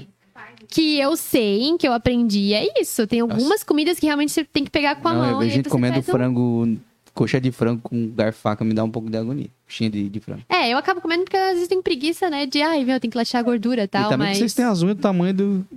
já vai espetando aqui. Tem etiqueta? Tem, tipo, algo. Ah, eu vou falar bem real. De todos os eventos que eu já fui, assim, a etiqueta não é lá muita coisa, não, Não tá? É o básico. É aquela assim, ó, gente, eu vou dar uma dica, tá? Sempre de fora pra dentro os talheres, tá? De fora pra dentro. E eles vão servindo a, a, a comida nessa sequência. Então, se tiver três, vai vir nessa sequência. Então, e quanto um- mais talher, mais comida. É, exatamente. e normalmente, às vezes, eles trazem, dependendo do buffet, claro, eles trazem talher junto, pra já não dar esse problema. Mas a etiqueta é básica, assim, sabe? Ah, guardanapo aqui e eu falo, gente, dá uma desconversadinha, vai brincando e vai olhando o que o povo tá fazendo, se tu não sabe. entendeu? Imita. É, isso mesmo. Mas é etiqueta básica, assim, sabe? Entendi. Isso, mas- Não tem muito perrengue. É. Roberto, papo tá bom, mas agora nós vamos para um momento de umas perguntas um pouquinho mais incomuns aqui, que é o nosso quadro tradicional aqui, que é o Perguntas Incomuns. O quê? Você podia cortar para mim quando eu falo que, que do nada tá a Rubia com uma cara de choque aqui e eu falo. O que, que vem agora? Esse é o quadro Perguntas Incomuns, Rubia. É um momento onde a gente faz umas perguntas aqui que talvez você nunca tenha ouvido, ou já ouviu, ou a coisa que você nunca parou para pensar, ou que você vai ter que lembrar, ou que você vai ter que, enfim, Uhum, buscar, tá bom? Sim. Primeira pergunta que eu faço sempre pra começar. No, a Luana queria que começasse com mais pá, mas eu vou começar perguntando: como é que você se imagina daqui 10 anos? 10 anos já foi Miss Brasil. É, desde onde foi Miss Brasil já foi bastante coisa, né? Eu espero. Ai, parece entrevista de emprego, né? Uhum. Quando olha assim. Qual animal que você. Eu já fico. Eu morro de medo de entrevista de emprego, gente. É terrível. Eu sou, eu adoro me expor, mas entrevista de emprego é uma tristeza. É, eu não fiz planos pra daqui a 10 anos, assim. Como você se imagina. Vamos pensar. Não, Eu não- espero não- estar estável no meu relacionamento, isso com certeza. Isso. Aí, né, tá gravado, tô brincando. Não, mas eu espero. É, eu sou uma pessoa que gosto de estar com pessoas, né? Então, Uhum. eu não me vejo sozinha. É, e eu me vejo estabilizada numa carreira de. Tô trabalhando com influencer, né? Isso ainda é uma. Você quer ser é uma, figura premissa pública. Isso, uma figura pública. Uhum. E eu ainda tô buscando o meu lugar porque entendendo como que eu posso fazer, eu acho que o Miss veio pra isso, pra me ajudar a me entender, porque é, não quero ser mais uma, sabe? Ai, compra isso, compra aquilo. Não, tem que ter literalmente o propósito, Mas sabe? tá o que, que a Cuba muito bem. representa. Então, é- e usar isso como um meio de transformação na sociedade, né? Já tá começando muito bem. Mas você tem um grande sonho, assim, pra tua vida, assim? Você fala assim, putz, esse é o meu maior sonho. Tipo, um dia eu quero ter isso, ou um dia eu quero estar lá, ou quero morar em algum lugar de repente. Uhum. Existe um, um grande sonho assim? Por enquanto, não, sabia? O meu grande sonho tá se realizando agora, que é o Miss. Eu Uhum. tinha, assim, ó, é, eu- eu- o meus, os meus sonhos, né? Era, era trabalhar numa startup, que eu já tô fazendo agora. Já Uhum. isso já está. Era algo que eu queria muito, ter essa vivência de startup e ser o Miss. E a próximo passo seria ser a figura pública, Uhum. né? Que também já tá acontecendo, de certa forma, Uhum. né? Só vai mudar daqui pra frente a proporção disso, né? Isso. É, qual que foi o momento mais. Tirando. Tá, vamos tirar um aqui. O momento mais inesquecível da sua vida. Talvez tenha sido a premiação, a, coroa, a coroação. O momento mais inesquecível da tua vida. Uhum. Ou tem algum outro? Momento inesquecível. Eu vou te falar bem a verdade que essas perguntas. Eu não sei se a gente não tá acostumado a parar pra, pra pensar. Porque vem 50 mil coisas e não vem nada, né, na nossa cabeça. Exatamente. E, e, e eu só paro pra pensar isso quando vem entrevista de emprego, porque eles perguntam isso, né? Uhum. E eu falo assim, caraca, quando a gente tiver tempo pra pensar na nossa história, né? E eu acho que de momento mais. Momento inesquecível. Vou te ajudar. Eu vou falar. Então fala. A minha demissão. Ah, do. Antissemista? Eu falo, é, eu, sabe por que, assim, ó, é, às vezes está associado a, a momentos inesquecíveis, a tipo coisas felizes. E não que não foi feliz, mas é que foi uma virada de chave muito importante pra minha vida. Então, E já, ali- já era, a- já era ali- nesse segmento? Você tá? Era, ou era esse de eventos? era de É eventos. de eventos. Então, ali foi uma barreira que eu entendi o que, assim, a Rubia podia mais. E não era só por um status de emprego, algo nesse sentido, sabe? Uhum. Então, eu acho que o momento mais inesquecível da minha vida foi algo que eu achava que não podia acontecer, aconteceu. Foi um rompante, assim. Foi, uma- foi uma- um rompante. Uhum. Se, se não tivesse acontecido, eu não estaria aqui hoje. Cara, que louco, né? Não teria, com certeza. Qual foi o momento mais triste da tua vida? É... De momento triste. Aquela curva dramática na, na tua biografia até agora. Eu acho que. Eu acho que foi a separação dos meus pais ali, sabe? Uhum. É, a gente, porque a gente tem uma visão da família perfeita, né? E pessoas perfeitas, e acho que as pessoas cometem deslizes, e eu acho que foi o momento mais, assim, que eu precisei crescer muito rápido, assim, sabe? Isso foi quando eu tava fazendo meu vestibular. Eu tava com muitas coisas acontecendo na minha vida, e meus pais se separaram, enfim. E foi um momento bem. Pra mim, acho que foi o momento mais triste, assim, sabe? Uhum. Porque era muita coisa acontecendo e eu não sabia como anos lidar. aí? 17. Nossa. E eu não sei o que é pior, sabe? Pais separar, os pais separarem é, criança ou adolescente que já entende tudo que tá acontecendo. Tá, é, não tem, tem, os dois, é, é bom, não dá acho. pra, é, mas sabe? E, enfim, Mas é uma época bem ruim mesmo, porque tá, a tua vida, você tá É. começando a chegar na bifurcação da vida, né? é, eu tive um momento muito triste da minha vida que foi é, logo depois da minha, que a gente se, que eu me formei da faculdade, acho que foi um dos momentos mais assim, ó, punks da minha vida, foi quando eu entrei em depressão, né? Uhum. Então, e quanto assim, tempo você ficou nessa? dois anos. Dois anos, minha. Dois anos. E na época ali que foi 2017, que- o, o rompante foi 2019. Foi tudo que aconteceu comigo no final de 2019. Foi tipo assim, ó. Eu não quero mais isso pra mim, eu não quero esse sofrimento, eu não quero mais essa dor, eu não quero mais isso, eu não quero, sabe? É, chega, deu. Eu larguei os meus remédios e, e fui viver a minha vida da forma como eu achava, da forma como eu queria, e foi, foi isso. Em 2017 eu não, eu não queria mais viver. Só que como a gente tem uma criação cristã, a gente não, não quer tirar a própria vida, né? A gente Uhum. fica pensando. E, mas eu era uma pessoa potencialmente suicida, assim. Então. E, e eu, né, fiz terapia e tal, mas aí a gente tem aquele bloqueio ainda de que por a gente acreditar num Deus maior, a gente vai ser, né, enfim, vai sofrer alguma consequência quando chegar no além-vida ou algo nesse sentido. Uhum. Então isso travou um pouco. Você rompeu um ciclo, né? Mas o negócio pegou bonito, assim, sabe? Você flertou eu- com isso? Não, eu não tinha vontade de comer, não tinha vontade de levantar da cama, não tinha vontade de fazer nada. Nada, Nossa, nada. Uma bad assim. mesmo. E, enfim. Mas aí consegui, né? A gente vai indo aos pouquinhos. Aí sempre voltava, né? Vai e volta. Depressão e a, e a ansiedade tem disso. Ela vai e volta. Ansiedade ainda convivo.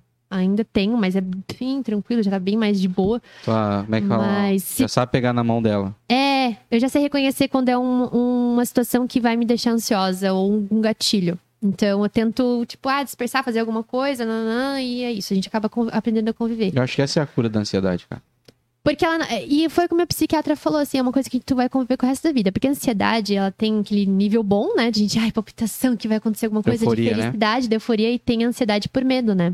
Então eu já consigo Te identificar. bloqueia, né? Tipo, trava E eu fiquei dois anos sem saber o que, que era ansiedade de Uma coisa boa. euforia. Ah. Quando eu comecei a sentir isso, eu falei, mãe, eu acho que eu tô feliz. Eu falei pra ela, porque eu, eu tinha. O que, que eu ia fazer? Ah, eu acho que eu tava. Eu tava. ia curtir meu primeiro carnaval. Nunca tinha ido, assim, pra essas coisas e tal. E, você aí- gostou? Eu gostei, foi muito massa. Foi Eu sensacional. assim. Mas é que eu gostei com os meus amigos, né? Então conheci pessoas muito legais. Mas eu falei assim, meu, eu tô, tô sentindo um negócio que eu não sentia há muito tempo, assim. Uhum. Porque o- né, os remédios, enfim, tudo inibe. Sim. Sim. Te, Então... te, te deixa numa uma linha Então, ele te deixa no automático. linear, né? Porque às vezes parecia que eu tava tendo a crise, mas eu não tava tendo porque tava inibindo. Mas eu sabia que tinha alguma coisa diferente, Uhum. assim, sabe? Uhum. É um Enfim. cachorro amarrado. É. E qual foi o momento mais feliz da tua vida? O momento mais feliz da minha vida. Ai, foi quando eu pisei no palco do Treven Skull Hansen. Pra dançar minha primeira coreografia como bailarina da Corpo Livre. Caraca. Nossa, É. tu foi lá atrás agora também. Aham. Ai, foi, gente, porque é um negócio que não tem. Todo, todas as bailarinas vão falar, é uma experiência que tu sente, assim, que é sensacional. É Que maravilhoso. E fazer isso em grupo com as meninas, assim, foi. É... Meu Deus, eu guardo isso na minha memória pra sempre, assim. Que massa. Que massa. Que massa que é algo assim, simples, mas Hum, significativo. E você é um tipo de pessoa que paga muito mico ou não? sim.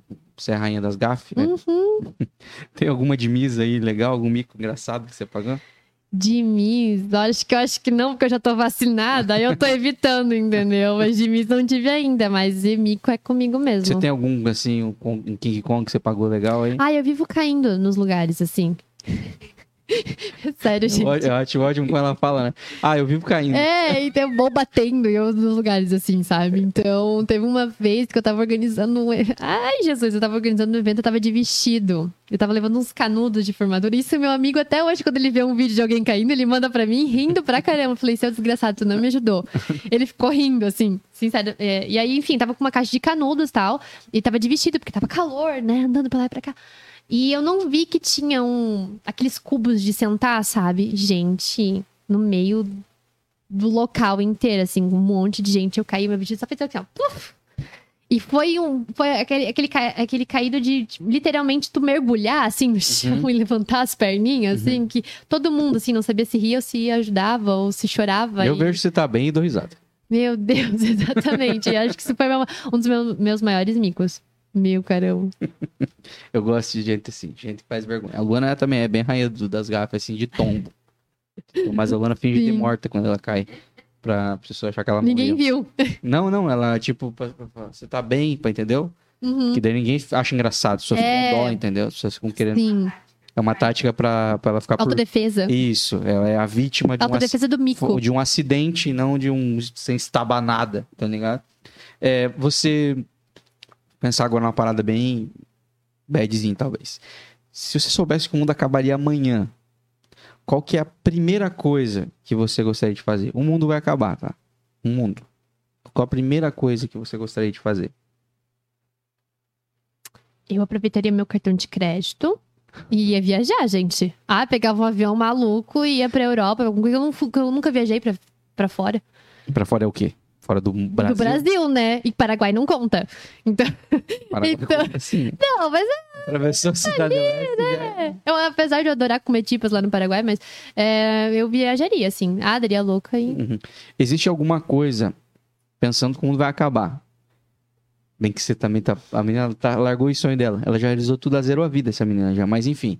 Existe alguma coisa que você, você quer muito fazer, mas você pensa, ah, tenho tempo pra fazer isso, pra viver isso, experimentar isso, papapá. Mas se você soubesse que o mundo acabaria, você fala assim, mano, eu não quero morrer sem fazer isso aqui antes. Não tenho nada em mente agora. Eu sabia que você ia falar isso. Menina zerou a vida, cara. Você tá louco? Hoje eu tô bem. bem tranquila com isso. Bom, pular de paraquedas, fazer uma tatuagem. Tem tatuagem? Não tenho tatuagem. Faria tatuagem, não? Ah, já passei da fase de fazer. Sim, da Palme tem 26 anos. Tem senhora de 60 anos fazendo a É porque primeira eu falo tatuagem. fase porque tive um momento que eu tinha, eu tenho, tinha pasta no Pinterest, não sei o que, eu vou fazer isso. E eu já tô tipo, ah, não, tá tudo bem. Ah, daqui a pouco tem que retocar, vai ficar grossa. Daí eu ficava tipo, ah, tipo, pra mim não é muito. Tá, tá. Tá, beleza. Eu tentei, eu tentei, gente. Vocês, vocês viram que eu tentei. E qual que é a viagem dos seus sonhos? Você falou sobre ir pra Europa e, enfim, tem algum lugar muito que você quer muito conhecer? Eu queria conhecer Roma. Tá, né? Top. Mas por quê? Por causa da história lá, né? Uhum. Então, eu acho que tem. Dá pra conhecer em um dia todo deitado, se quiser. É, facinho, viu? Ó, eu sou muito econômica, sou muito prática, gente. Pelo amor de Deus. O que, que você é, considera ser a coisa que te motiva a viver? Tua motivação pra viver? Eu acredito que, né, por eu ser espírita, né, e, enfim, acho que qualquer pessoa cristã acredita que a gente tem um dom de estar aqui, é porque a gente tem um- alguma missão, alguma coisa. Foi, foi nos dado essa, essa, essa dádiva, porque vir pra cá não é fácil pra começar, né? Então, pra nós espíritas, a gente acredita que a gente suplicou tanto pra vir aqui, pra passar por mais uma, uma, um, né, uma reencarnação, digamos. Essa é uma brisa que eu preciso muito. É maluco, gente, eu adoro. E então, assim, é, você- porque você pode desenvolver e ir melhorando, né? É, A gente fala que. Eu lembro que a professora Miriam, de, de educação religiosa, falava assim: que é uma, tipo uma espiral, é tipo uma molinha que você vai subindo no espiritismo, né? Então você tem formas. Ou você faz isso no outro plano, né? Trabalhando, enfim, ajudando de outras formas, outros espíritos lá em cima. Ou você pede você pede pra vir pra cá, porque não é fácil. A gente sabe, a gente vive aqui, a gente sabe que não é fácil conviver com as pessoas e o que tem aqui dentro desse mundo. Então a gente pede porque é uma forma de a gente avançar um pouco mais na nossa, na nossa evolução espiritual. Então eu acho que o que me motiva é agradecer porque, pela essa oportunidade que está sendo me dada e pelo que eu posso fazer com o que eu tenho aqui, sabe? Uhum. Então, eu já cheguei a um momento a não entender isso e querer desistir disso. E hoje eu entendo que eu precisei passar por tudo que eu passei. E talvez ainda vou passar por mais coisa, né, gente? Porque hum, 26 anos. Mas para entender que, que eu posso. Que a minha existência pode, pode mudar vidas, Uhum. né? Não só pelo, pelo projeto, enfim, mas pessoas ao meu redor, sabe? Uhum. Então hoje o que me motiva a viver é saber que eu tô aqui, eu posso fazer o bem para outras pessoas, eu posso emanar isso, eu posso contagiar isso em outras pessoas. Deixa eu aproveitar esse parênteses que você abriu sobre o espiritismo aí. O que, que te levou pro espiritismo? Quem te levou ou o que te levou pro espiritismo? Eu desde pequena sempre fui bem, desde quando tive minhas aulas de religião, assim, sempre achei muito interessante a linha do, do espiritismo, né? E tentava entender.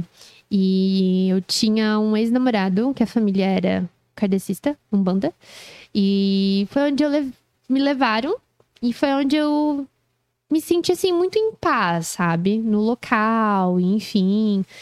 E pra mim é onde as coisas fazem mais sentido, né? No que eu acredito. Então eu tive já algumas experiências, né? Isso foi antes ou depois da depressão? Isso foi antes. Eu, fi- é, isso, eu comecei a ir pro, pro kardecismo quando eu tinha uns 16 anos. E aí eu voltei pra. ah, pra. Quando que foi? A gente tá em 2022 agora, né? Eu voltei à ativa mesmo faz uns dois, três anos, assim. Pro... Depois de 2019. Como é que é a prática de um, de um, de um espírita, a prática devocional, o, a, a relação do, de, um, de um espírita no dia a dia com Deus, assim? Tipo, tem um tempo de oração, tem um tempo de. de um lugar pra ir, pra, pra orar ou se encontrar, A gente tem. reuniões, enfim. É, sei. quando a gente fala de Umbanda, né, a gente tem os nossos terreiros, que na versão, né, o que a gente fala, é um nome para onde acontece a celebração, né? Então, uma vez na semana tem. É, a gente fala que tem as pessoas que são os médiums decorrente, né? Então, são pessoas que a gente fala que abriram a cabeça para receber a incorporação né? E se a gente vai em terreiros sérios, não é qualquer pessoa. Ah, eu tenho mediunidade. Não, peraí, tu vai estudar. Eu não sou médium, vai- eu sou hard. Você sou hard. É, você vai estudar, você tem que estar preparado, porque, né, não é uma coisa pra você ficar se brincando e se vangloriando por aí. Então, é uma coisa que você vai estudar, você vai. E a hora que você estiver pronta e você assumir um compromisso, você vai pro médio, vai pra corrente. Mas se não, eu, por exemplo, hoje eu não sou médio de corrente, eu vou assistir as giras de Umbanda, no caso, né? Então lá a gente pode. Nossa, tá falando japonês comigo agora. As gi- giras de Umbanda é celebração. Tá. Celebração. Mas gíria é um nome que vocês escolheram muito mal, pessoal do espírita. Gíria É, no, no português, nossa, é outra parada. Exatamente. E aí o que acontece? É... E é isso. A gente tem toda a nossa. Mas isso, um, um espírita. Tudo pela caridade. Não, não, Amor mas, e caridade. mas né? um espírita, ele tem uma rotina de, de, de ir nesse terreiro, de... Ou não? Não, uma vez na semana, né? Mas é uma rotina. É uma rotina. Mas tem. Tem. Tem. O certo é, né? Assim como a gente vai pra igreja. Tipo, Essa era a minha seria. pergunta. Se tem Não, esse, tem, tem, tem. essa coisa de ir ao tempo. Tem sim. Sei lá. Uhum. Tomar o passe, que no caso, pra, né, a gente. É, é a benção, enfim, Entendi. né? Então, é. Tem sim, tem essas rotinas. Muda os nomes. Eu Só vou- muda os nomes, quero né? muito trazer alguém. Você vai me ajudar a trazer alguém aqui esse ano aí, Ai, posso pensar, claro. pra, pra, Acho muito bacana. pra gente primeiro desmistificar esse vocabulário, que pode ser só um vocabulário que a gente não entende, com coisas que a gente conheça, mas com outro nome. Uhum. Porque tem tudo isso, né? Sim. Se for terreiro, É porque os nomes. é um terreiro mesmo? Porque pra mim um terreiro é um terreiro. Mas o que que é o terreiro pra ti? Terreiro é um lugar que só tem terra. Mas então, é porque assim, ó, quando a gente for pensar em celebrações que vier a Umbanda, por exemplo, é o sincretismo, né, do kardecismo com o catolicismo e, e, e Religiões afro. Umbanda, é, e Umbanda e Candomblé. Religiões né? afro. Isso. E aí, por isso que era terreiro, porque normalmente acon- acontece na Bahia, é assim ainda, né? É Aqui em Santa Catarina, que nossos terreiros têm ar-condicionado, concreto, mas normalmente Pronto, acontecia já acabou com a minha cabeça chão que é de terra. Então, mas daí já mudou o nome pra mim, entendeu? Mas é, a gente acha que vai entrar num terreiro e vai ter umas galinhas mortas, umas coisas assim. O Mas pessoal, é pessoal acha é assim, se- sabe? E não como- é. É não é. se a galera da- das igrejas tradicionais aí, cristãs, ficassem falando de ir ao templo toda vez, entendeu? É. Tipo, ainda bem Tem que uma- mudaram pra igreja, porque templo é uma. Você sempre espera que daí você vai no templo, é uma casinha de madeira com uma cruz lá. Mas é uma igreja, né? É, é que depende de, né, do pessoal que frequenta aquele O terreiro. pessoal não enfim. quer mudar os nomes mesmo, né? Já tem Wi-Fi no terreiro e vocês estão com esse nome ainda. É porque isso vem, né, de encontro com, com carrega as raízes, no Tradição. caso, né? Exatamente. Então não Mas tem você vai me ajudar mudar. a fazer esse link aí, porque eu tenho. Você viu quantas curiosidades? Eu, eu tô muita curioso pra Sim. Eu vou trazer minha mãe pra mesa, que a minha mãe Eu gosta. falava assim, Não, não ó, vou não, que ela olha- fica falando. Viu? Eu te disse. Ela... Vocês estão há quanto tempo fazendo podcast em comum? Tá, vamos fazer um ano em março. Ai, eu falei pra minha amiga na pandemia em 2020, eu falei assim, ó, eu queria fazer um podcast que aqui em Joinville não tem. E pegar umas pessoas assim, bem, tipo Joe Rogan, né? Tipo Joe Rogan. É. E eu falei assim, ah, por que, que Santa Catarina não tem? Eu não vejo nada, não sei o que. Daí quando eu vi vocês, eu falei, eles fazem isso. E eu achei muito legal, gente. Ah, que muito da hora. bacana. Aí, ó, viu? E eu ajudo, eu ajudo com as atrações. Se vocês estiverem gostando, eu ajudo sim. Ai, meu Deus do céu, o, cara, o Rafa já tá assim, viu? Não, mas eu quero. corda. Não, mas eu quero mesmo, cara. É muito difícil você permear todas as bolhas, cara. Sabe? Eu, Uhum. pr- principalmente, né? Eu sou tô há 10 anos em Joinville, não conheço muita gente. E conheço muita gente das minhas bolhas. Então eu não conheço as outras bolhas. Eu, e eu sou, não sou muito a favor de ter bolha. Então, queria explodir um pouco essas bolhas, mas eu preciso que Uhum. outras pessoas de outras bolhas também queiram furar essas bolhas pra a gente conseguir fazer as pessoas se conhecerem, conhecer as histórias. É, Uhum. Cara, eu nunca imaginei que eu ia conversar com a Miss. É, tirar os preconceitos ou até curiosidades, assim. Cara, uma coisa, quando é que eu ia ter oportunidade de perguntar alguma coisa pra uma Miss? Entendeu? Sim. Tipo, precisaria que uma Miss também quisesse estar sentada aqui. Da mesma forma, eu falei, eu vi falando que eu quero trazer muito alguém do centro islâmico, que eu passo todo dia na frente ali na, na Procópio. Sim. E eu sei, cara, eu sei que a gente tem 500 tipos de ideias sobre aqueles caras estão Uhum. se preparando pra explodir a, cidade, tá ligado? Uhum. Mas claro que eles não estão, senão já tinham feito, tá ligado? É. Mas eu, eu quero muito conversar com o cara desse. Eu também gostaria que um cara desse quisesse estar sentado aqui conversando e Ai. preparado pra. Entendeu? Sim, Pra- e, e sobre essa questão islâmica, né? Tem uma menina que eu tô seguindo no Instagram que ela faz conteúdos bem bacanas, assim. Tipo, ela não era islâmica, ela virou, é, porque ela se casou com um, né, o marido dela e tal, e ela que- quebra alguns tabus que a gente tem, tabus que a gente fala, é aquela coisa O pré-conceito. é, do preconceito, exatamente. Uhum. E que não é bem assim, sim, e são conteúdos muito bacanas, bem legais, assim. Eu, que você começa a ter outra visão. Não, mas acho que é isso. Deve- É- é- o, o conhecimento nos tira dessa, dessa É. zona cinzenta de preconceito. Uhum. A hora que você conhece, daí sim, daí é uma escolha tua. Se tu quiser É. ser, ser completamente contra aquilo, mas daí pelo menos você é contra uma coisa que você conheceu, que você já resolveu. O Exato. problema é quando você é contra uma coisa que você não faz nem ideia, que você não entende. Daí você é contra uma coisa que você não entende, cara. É, eu ia muito em centro espírita, né, kardecista. Então, tipo, é bem tranquilo, assim, tal. Uhum. E quando eu fui a primeira vez no terreno, eu já tava assim, ó, misericórdia, o que que eu vou encontrar lá? Porque Nada tem- mais tu que da igreja católica. né? É, Muito e aí, né? E batem muito nisso, né? Oi, batem, batem Gosto. muito nisso, assim. Mas eu conheci muitos padres que iam nesse centro espírita. Ai, gente, eu, eu falo que eu, Não é no só o proletariado, grita- assim, No Umbanda nunca vi um padre Sim. falar que ia, mas no, em centro no espírita já.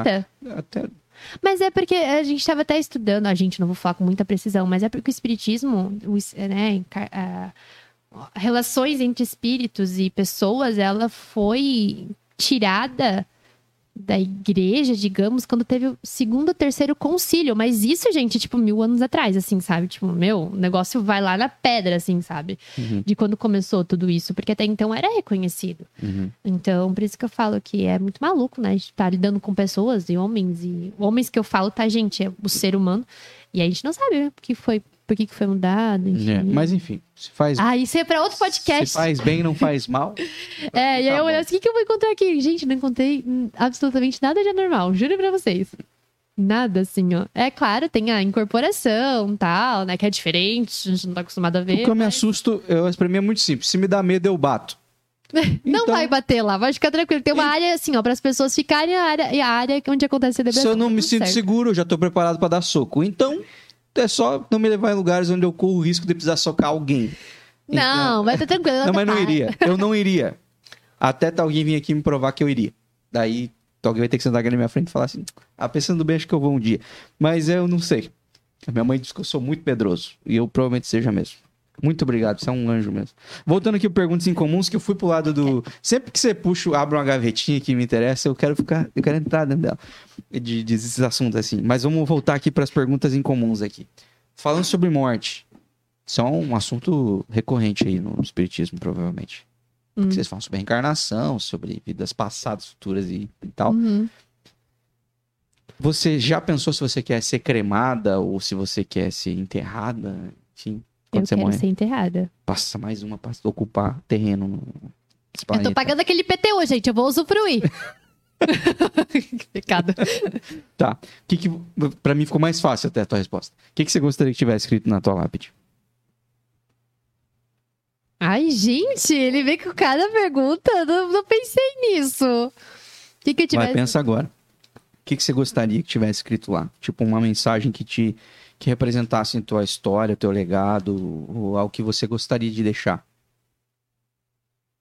Vou falar uma coisa que me veio agora na cabeça, mas não sei se é bem isso que eu Pode ser queria. engraçado tá? também, porque eu acho os, as lápides engraçadas são as melhores pra mim. Ah, mas eu colocaria o feito é melhor que o perfeito. Meu, depois que isso entrou na minha vida, gente, tirou um peso que misericórdia. O feito é melhor que o perfeito.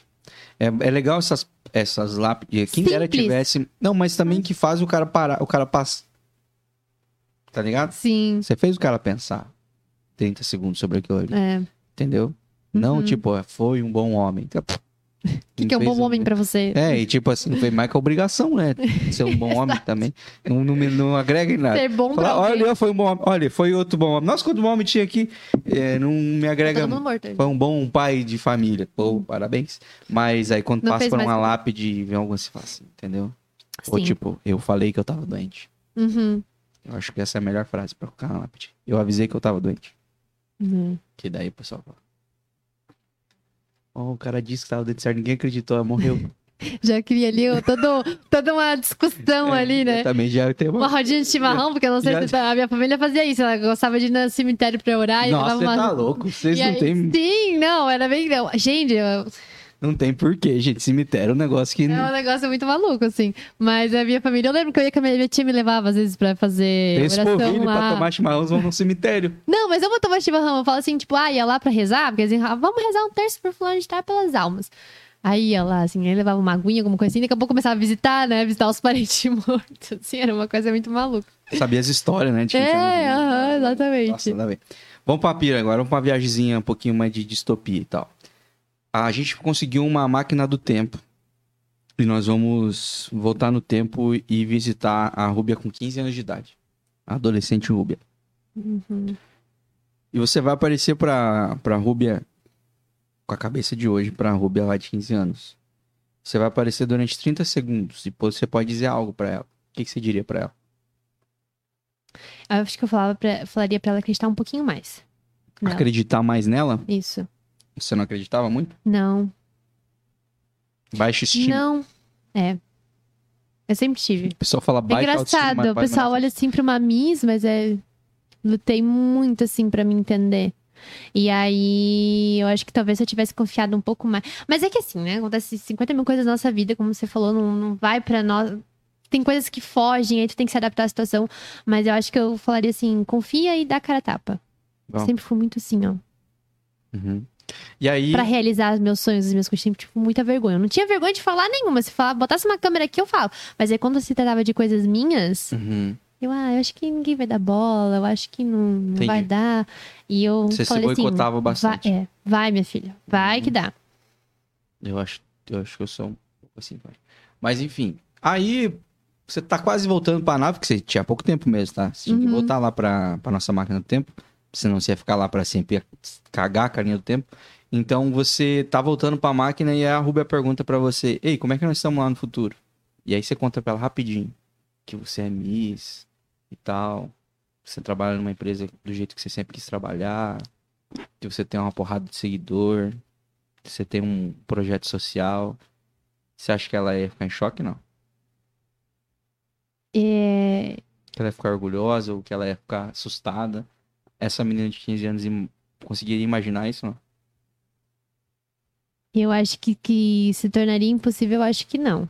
Que até aquele momento ali não. É. Não. Tipo, se falasse pra ela com 15 anos que ela se tornaria tudo isso, você acha que ela não acreditaria? Assim, eu acho que que ela ficaria muito feliz, assim, porque eu sempre tive um. Pras, é, é que não quero ser contraditória, né? Porque ao mesmo tempo que eu demorei pra acreditar nisso, no, no, que- no, no que eu era, no que eu podia fazer, é, eu sabia. Eu, eu sabia e não sabia, sabe? Tipo, eu sei que eu posso, mas eu não acreditava. Então, eu, assim, eu planejava mil coisas e eu acho que isso daria uma confiança, assim, sabe, pra ela. Uhum. Mas eu sa- sabe que eu acho que essa, essa linha que você traçou aí é o que separa é o que separa a gente de alcançar objetivos maiores e rápidos. Sabe? De acreditar em si. A gente acredita na gente. A gente sabe o que a gente é capaz, a gente não faz, a gente É. não vai pra ação. Gente, isso é a pior coisa. Uhum. E, se, e eu acho que isso é fruto de uma, de uma educação é, de. A gente É o medo da frustração. É o medo. E aí é uma coisa instintiva.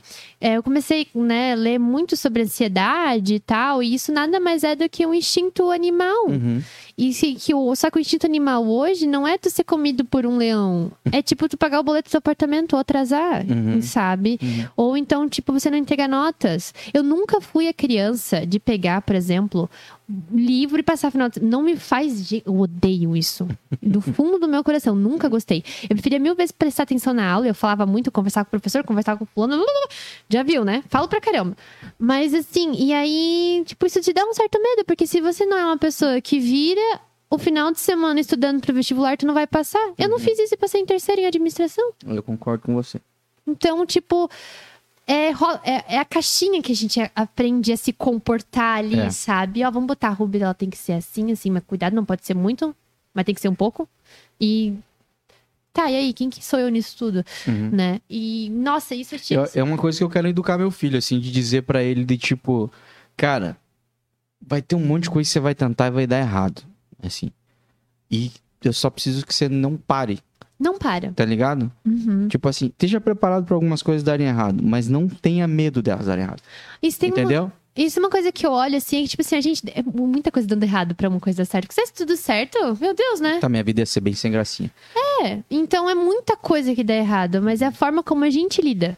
É. com isso. E aí, o negócio de você errar é as pessoas olharem assim, nossa, olha o tanto de tempo que tu perdeu, não o tanto de tempo que você aprendeu com esse erro. É, cara. é então, é, olha só, é a mesma coisa. Deu errado, mas eu aprendi. Uhum. Deu errado, mas eu perdi dois meses da minha vida. Uhum. Tipo, não. Então você ganhou dois meses de Agora tu já sabe que não dá né? certo. Ganhou dois meses de experiência. Você, na verdade, você tá à frente de quem ainda não sabe E- como fazer. E sim, isso na minha empresa é muito. Eu vejo muito isso na minha empresa. O meu, o meu chefe é maravilhoso. Ele fala assim: não, Rubem, mas se der errado, tu- eu quero que tu tente. Vai, vai, faz. acho Faz o que é tem o que fazer. E aí eu converso com algumas amigas minhas e, tipo, quando você, elas erram, ou enfim, às vezes nem. Os chefes, o que, que eles acusam? A gente é acusado, a gente é Uhum. o tempo inteiro acusado na vida, assim. E ninguém, tipo, ah, tá, show, mas tá, tu aprendeu? O que, que tu vai fazer agora diferente? Uhum. Ah, vou, vou fazer assim. Show, beleza, resolveu. Toca pra frente. Não, a gente é muito, ó, fica naquilo. Aham. E eu não sei qual é o prazer disso. Não, a gente é ficou atrás do rabo só. Mas eu acho que é, é isso que separa a maioria das pessoas de, de realizar grandes coisas ou de realizar grandes sonhos. É esse medo de dar errado. Uhum. E se der errado? Cara, se der errado, pelo menos você tentou. Você quer morrer pensando que se, se podia dar certo?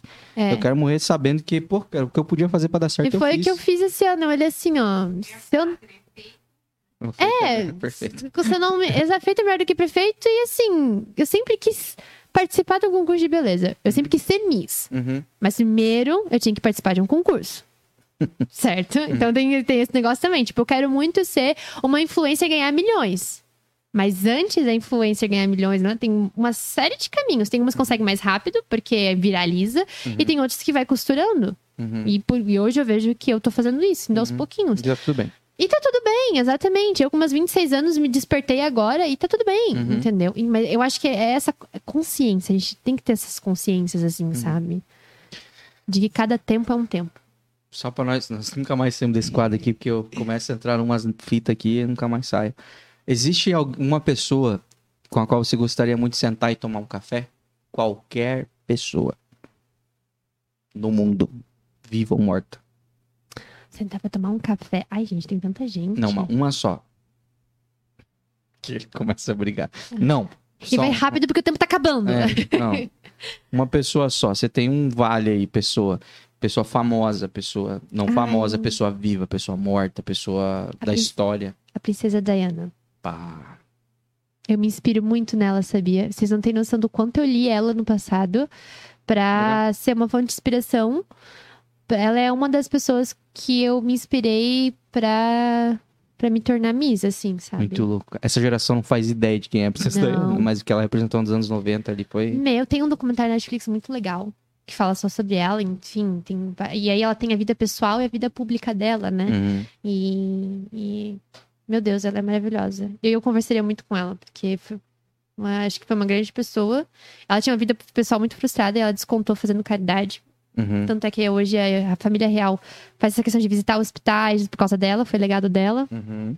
né? E. Ah, eu acho que teria sido incrível, porque ela era Pá, devia ser uma, assim. uma cabeça bem legal de conhecer mesmo. É. Papo da hora de, de se ter. É, Eu sou o gênio da lâmpada agora. Hum, Só que eu gastei meus últimos dois desejos com os últimos convidados. Só tem um agora. hum. Você pode pedir qualquer coisa que eu vou realizar. O que, que você quer pedir? Pra você. Pra mim? É. 500 mil reais na minha conta agora, que eu tenho que pagar umas contas. Uma 500 mil você tem conta, hein, filha? Não Ai, quero mas pagar eu tenho- umas Mas é pra eu fazer minha cara. Agora eu vou falar sério, gente. Tô precisando de dinheiro. Então pode me dar 500 mil aí que tá ótimo. Eu não vou falar um milhão pra ser um pouco mais humilde, sabe? Assim, mas um dinheirinho. Ah, eu pediria mesmo. Tá todo mundo ferrado, gente. O que, que é isso? Ai, eu tô falando da real. Sabe que vai fazer a cirurgia? Aí o, o, o professor, o Fábio bem assim, né? Tu lembra que tu falou na cirurgia? Então, assim, né? Que a gente tomou uma seringada antes já fica meio Aham. grog, né? Ele falou assim: eu pedi pra você sonhar com coisas boas, né? Ah, agora você vai dormir, você vai sonhar com coisas boas. O que, que tu vai sonhar? Ele falou assim, com um milhão de reais. E pá, dormi assim, ó. Ele falou que eles passaram a cirurgia inteira rindo depois disso. Porque, ai, gente, né? Faz uma diferençazinha, Nossa, mas né? graças a. Deus que essa guria veio com a resposta. Você é a melhor resposta até agora.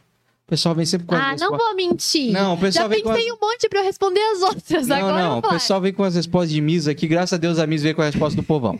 É a resposta que eu esperava das outras pessoas. Ai. As pessoas vêm com as. Ai, mas eu queria mais. Ma- É, em janeiro, principalmente, né? Você tá doido? Vem, xalá, xalá, muita grana, muito ouro. É isso Xalá. aí. Faz tempo que eu não vi isso. É, ô, Rubia, e se. Eu tenho um bônus aqui como gênio. Hum, Eu posso realizar o sonho de uma pessoa que você queira. Que sonho de quem você gostaria de realizar? O que presente muito da hora você queria que eu desse pra alguém que você ama? De O realizar. que, o que eu amo, que o que você ama foi por minha conta. Você pode ser qualquer pessoa, você não precisa nem amar. Tá, mas eu, eu fazer um desejo pra ela ou É, eu, agora, ou escolher sabe- a pessoa que faria um desejo? Não, não. Agora você. Só uma? Só uma pessoa e só uma coisa. Também não Hum. vamos se prevalecer. Sabe aquela carta que você escreve pro Luciano Huck lá, mas é pra outra pessoa? Ah, eu queria que aquela pessoa tivesse a casa dela reformada, ou um carro novo pra ela, enfim. É esse momento aí. Só que eu sou o gênio, né? Eu sou Uhum. meu orçamento é ilimitado. Então. E não precisa fazer vergonheira no programa pra ganhar as coisas, que também o Luciano Huck se passa um pouco. O que, que você Hum. gostaria de pedir pra quem? Ai. Você sabe de sonho de alguém, uma pessoa muito querida, e você fala assim, putz, se eu pudesse, eu realizaria o sonho dessa pessoa. Ou se eu pudesse, eu daria isso pra essa pessoa. Ai, tô pensando aqui, tá? É, eu não sei qual sonho, mas eu gostaria de realizar algum sonho da minha mãe, assim. Porque ela sempre foi muito de, de viver pras pessoas e pra mim também, sabe? Eu acho que ela sempre se colocou em segundo lugar. Eu não sei qual sonho que seria o dela, assim, agora, no momento, mas acho que seria é, um sonho pra ela, assim, sabe? Uhum. Isso posso Ah, ter certeza. Tem uma. Isso, isso eu não tô falando pra ai, por bonito. Isso eu tô falando real, assim, você tem sabe? alguém que você gostaria de realizar um sonho dela. É. Uhum. Eu tenho uma boa e uma má notícia pra te dar. Hum. A má notícia é que eu não sou o gênio da lâmpada. Uhum. Não sei se você tinha reparado também, que às vezes o pessoal não repara. A, a boa notícia é que tem um cara que é mais fera que o gênio da lâmpada e tá ouvindo toda essa conversa aqui. Eu tenho certeza que ele conhece teu coração, assim. E, Uhum. principalmente a tua, aquilo que você precisa de verdade. E que as Sim. pessoas que estão perto de você precisam e no momento certo ele vai realizar. Tá? Pode ter Uhum. certeza disso. Mas se tem uma coisa que esse cara é especialista em fazer, é em dar presente pra gente o tempo todo. Realizar nossos sonhos, enfim. Se você pudesse, nesse momento, agradecer a ele por algo, pelo que você agradeceria? Acho que por não me abandonar, sabe? Porque. Ai, eu vou chorar. É. Usa o lencinho, ó, tá aqui. Se vocês caírem seus olhos. Eu achei que eu não ia derrubar hoje em plena quarta-feira. Mas é muito complicado quando a gente desiste da gente, assim, sabe? E a gente se encontra e vê que, tipo, ele nunca deixou. Ele sempre esteve lá, sabe? Uhum. Então, acho que por, por não me deixar cair, não fazer nada que eu, sabe? Eu acho que, que seria por, sei lá, o dom da vida, por nunca ter me abandonado. Eu acho que é isso, sabe? É algo que quem tem essa experiência não, não consegue explicar em palavras, assim. Ó. Sabe? E acho que é isso. E nós queremos demais agradecer pela tua presença aqui. Dizer que foi uma honra bater esse papo. Você não Imagina. faz ideia, mas foram mais de duas. Quase duas horas e vinte que a gente tá conversando. Nossa. E foi muito bom. Foi muito bom conhecer você. é, começar o ano contigo aqui batendo esse papo com uma pessoa em comum como você. Com projetos e propósitos em comuns, com uma história em comum, com uma reviravolta em comum na vida. Superação, que é uma parada que eu admiro muito. Quem consegue superar os obstáculos da vida, mas principalmente superar o maior obstáculo que tem na nossa vida, que somos nós mesmos Exato. sabe? E ver que você tá fazendo isso e que você tá vivendo a vida e correndo atrás dos seus sonhos e vivendo a vida, que é o mais importante, Uhum. sabe? Não ficar só planejando ou, sei lá, sofrendo por não conseguir, por não ter vivido aquilo e tal. Vivendo, cara. A vida foi feita pra gente viver em plenitude, viver ela plenamente. Deus nos deu vida em abundância. E quem tá vivo tem que viver, cara. Se é, melhor, se é um jeito de agradecer grato a Deus, é viver essa vida da melhor maneira possível e gerando vida, né? Na, na vida das Sim. pessoas. Isso que você tem feito. Muito obrigado pela sua presença. Muito obrigado por esse papo. Foi muito da hora mesmo. E conte com o Incomum que precisar pra gente esse evento aí nas asas dos teus projetos. A gente quer que esse aviãozinho voe bem alto. Ai, que delícia. Obrigada, Rafa. Obrigada por tudo. Eu adorei esse bate-papo. Muito bom. E contem comigo também, porque vocês precisarem, tá bom? Então tá bom. e já que você é uma dessas pessoas que não é, desiste de, desse, desse sonho de ser uma Miss Brasil, uma Miss Universo, Miss, Miss World, né? World Miss verdade. É, que, que Deus abençoe, tá? que você consiga alcançar todos os seus sonhos. Se for da vontade dele, vai acontecer, cara. Vai acontecer, porque ele sabe o, o, o quantas pessoas podem ser impactadas quanto mais alto esse teu reinado chegar. Tá Obrigada. bom? Deus abençoe. Amém. É isso aí. Gente, se você tá aqui no YouTube, já peço para você se inscrever aqui no nosso canal e assistir aí os outros vídeos eh, da temporada de 2021. E se você também é, tá no, no nosso Spotify, segue a gente aqui. Clique em seguir, tá? Já ajuda bastante a gente gerar engajamento para que essa plataforma comece a divulgar a gente para outras pessoas também. Facebook, Instagram, arroba bem comum, é só seguir, curtir e ficar por dentro das novidades. Tem conteúdo exclusivo para essas redes sociais, repórter em comum, carona em comum, enfim, sempre tá rolando algumas coisas bem legais lá, vão lá conferir. E se você quer conhecer um pouco mais sobre essa Miss, seguir, acompanhar essa Miss, arroba Arroba PS Rubia. PS Rúbia. Isso. Vai lá, segue a Rúbia, fica por dentro de tudo e ajude o projeto Tá de Vermelho de alguma forma. Tenho certeza que Deus vai recompensá-los. Beleza? Voltamos na semana que vem. Um forte abraço. Tchau, tchau. O Incomum Podcast é um oferecimento Platina Multimarcas, uma revenda completa que oferece automóveis de diversas marcas, seminovos, nacionais e importados, todos criteriosamente testados e avaliados, o que garante qualidade e procedência. Acompanhe as novidades no Instagram, arroba platina underline multimarcas. Platina Multimarcas, aqui sua vida brilha sobre rodas. Dr. Tiago Ferreira Luiz, o dentista número 1 um de Joinville, oferece tratamento personalizado e especializado em implantes dental e ortodontia. Para agendar um atendimento é só ligar ou mandar um WhatsApp para 47997058735 ou vá até a Rua Cegonha 109 no Iririú. Conte com o Dr. Tiago Ferreira Luiz, afinal, seu sorriso é único. De Valor Corretora de Seguros, uma empresa familiar que atua no mercado há mais de 30 anos, com uma equipe especializada e sempre atualizada com as novidades do mercado de seguros para oferecer os melhores produtos que se encaixam perfeitamente tanto na sua necessidade quanto ao seu bolso. Entre em contato através do 3433-0000 ou nas redes sociais arroba De Valor Seguros. De Valor Corretora de Seguros, protegendo tudo o que tem valor para você. Lovely Gummy, a mais alta tecnologia a favor do seu cabelo, pele e unha. Um novo suplemento alimentar em deliciosas pastilhas de goma, combatendo a queda de cabelos, promovendo o crescimento concentrado dos fios, unhas mais firmes e pele mais saudável.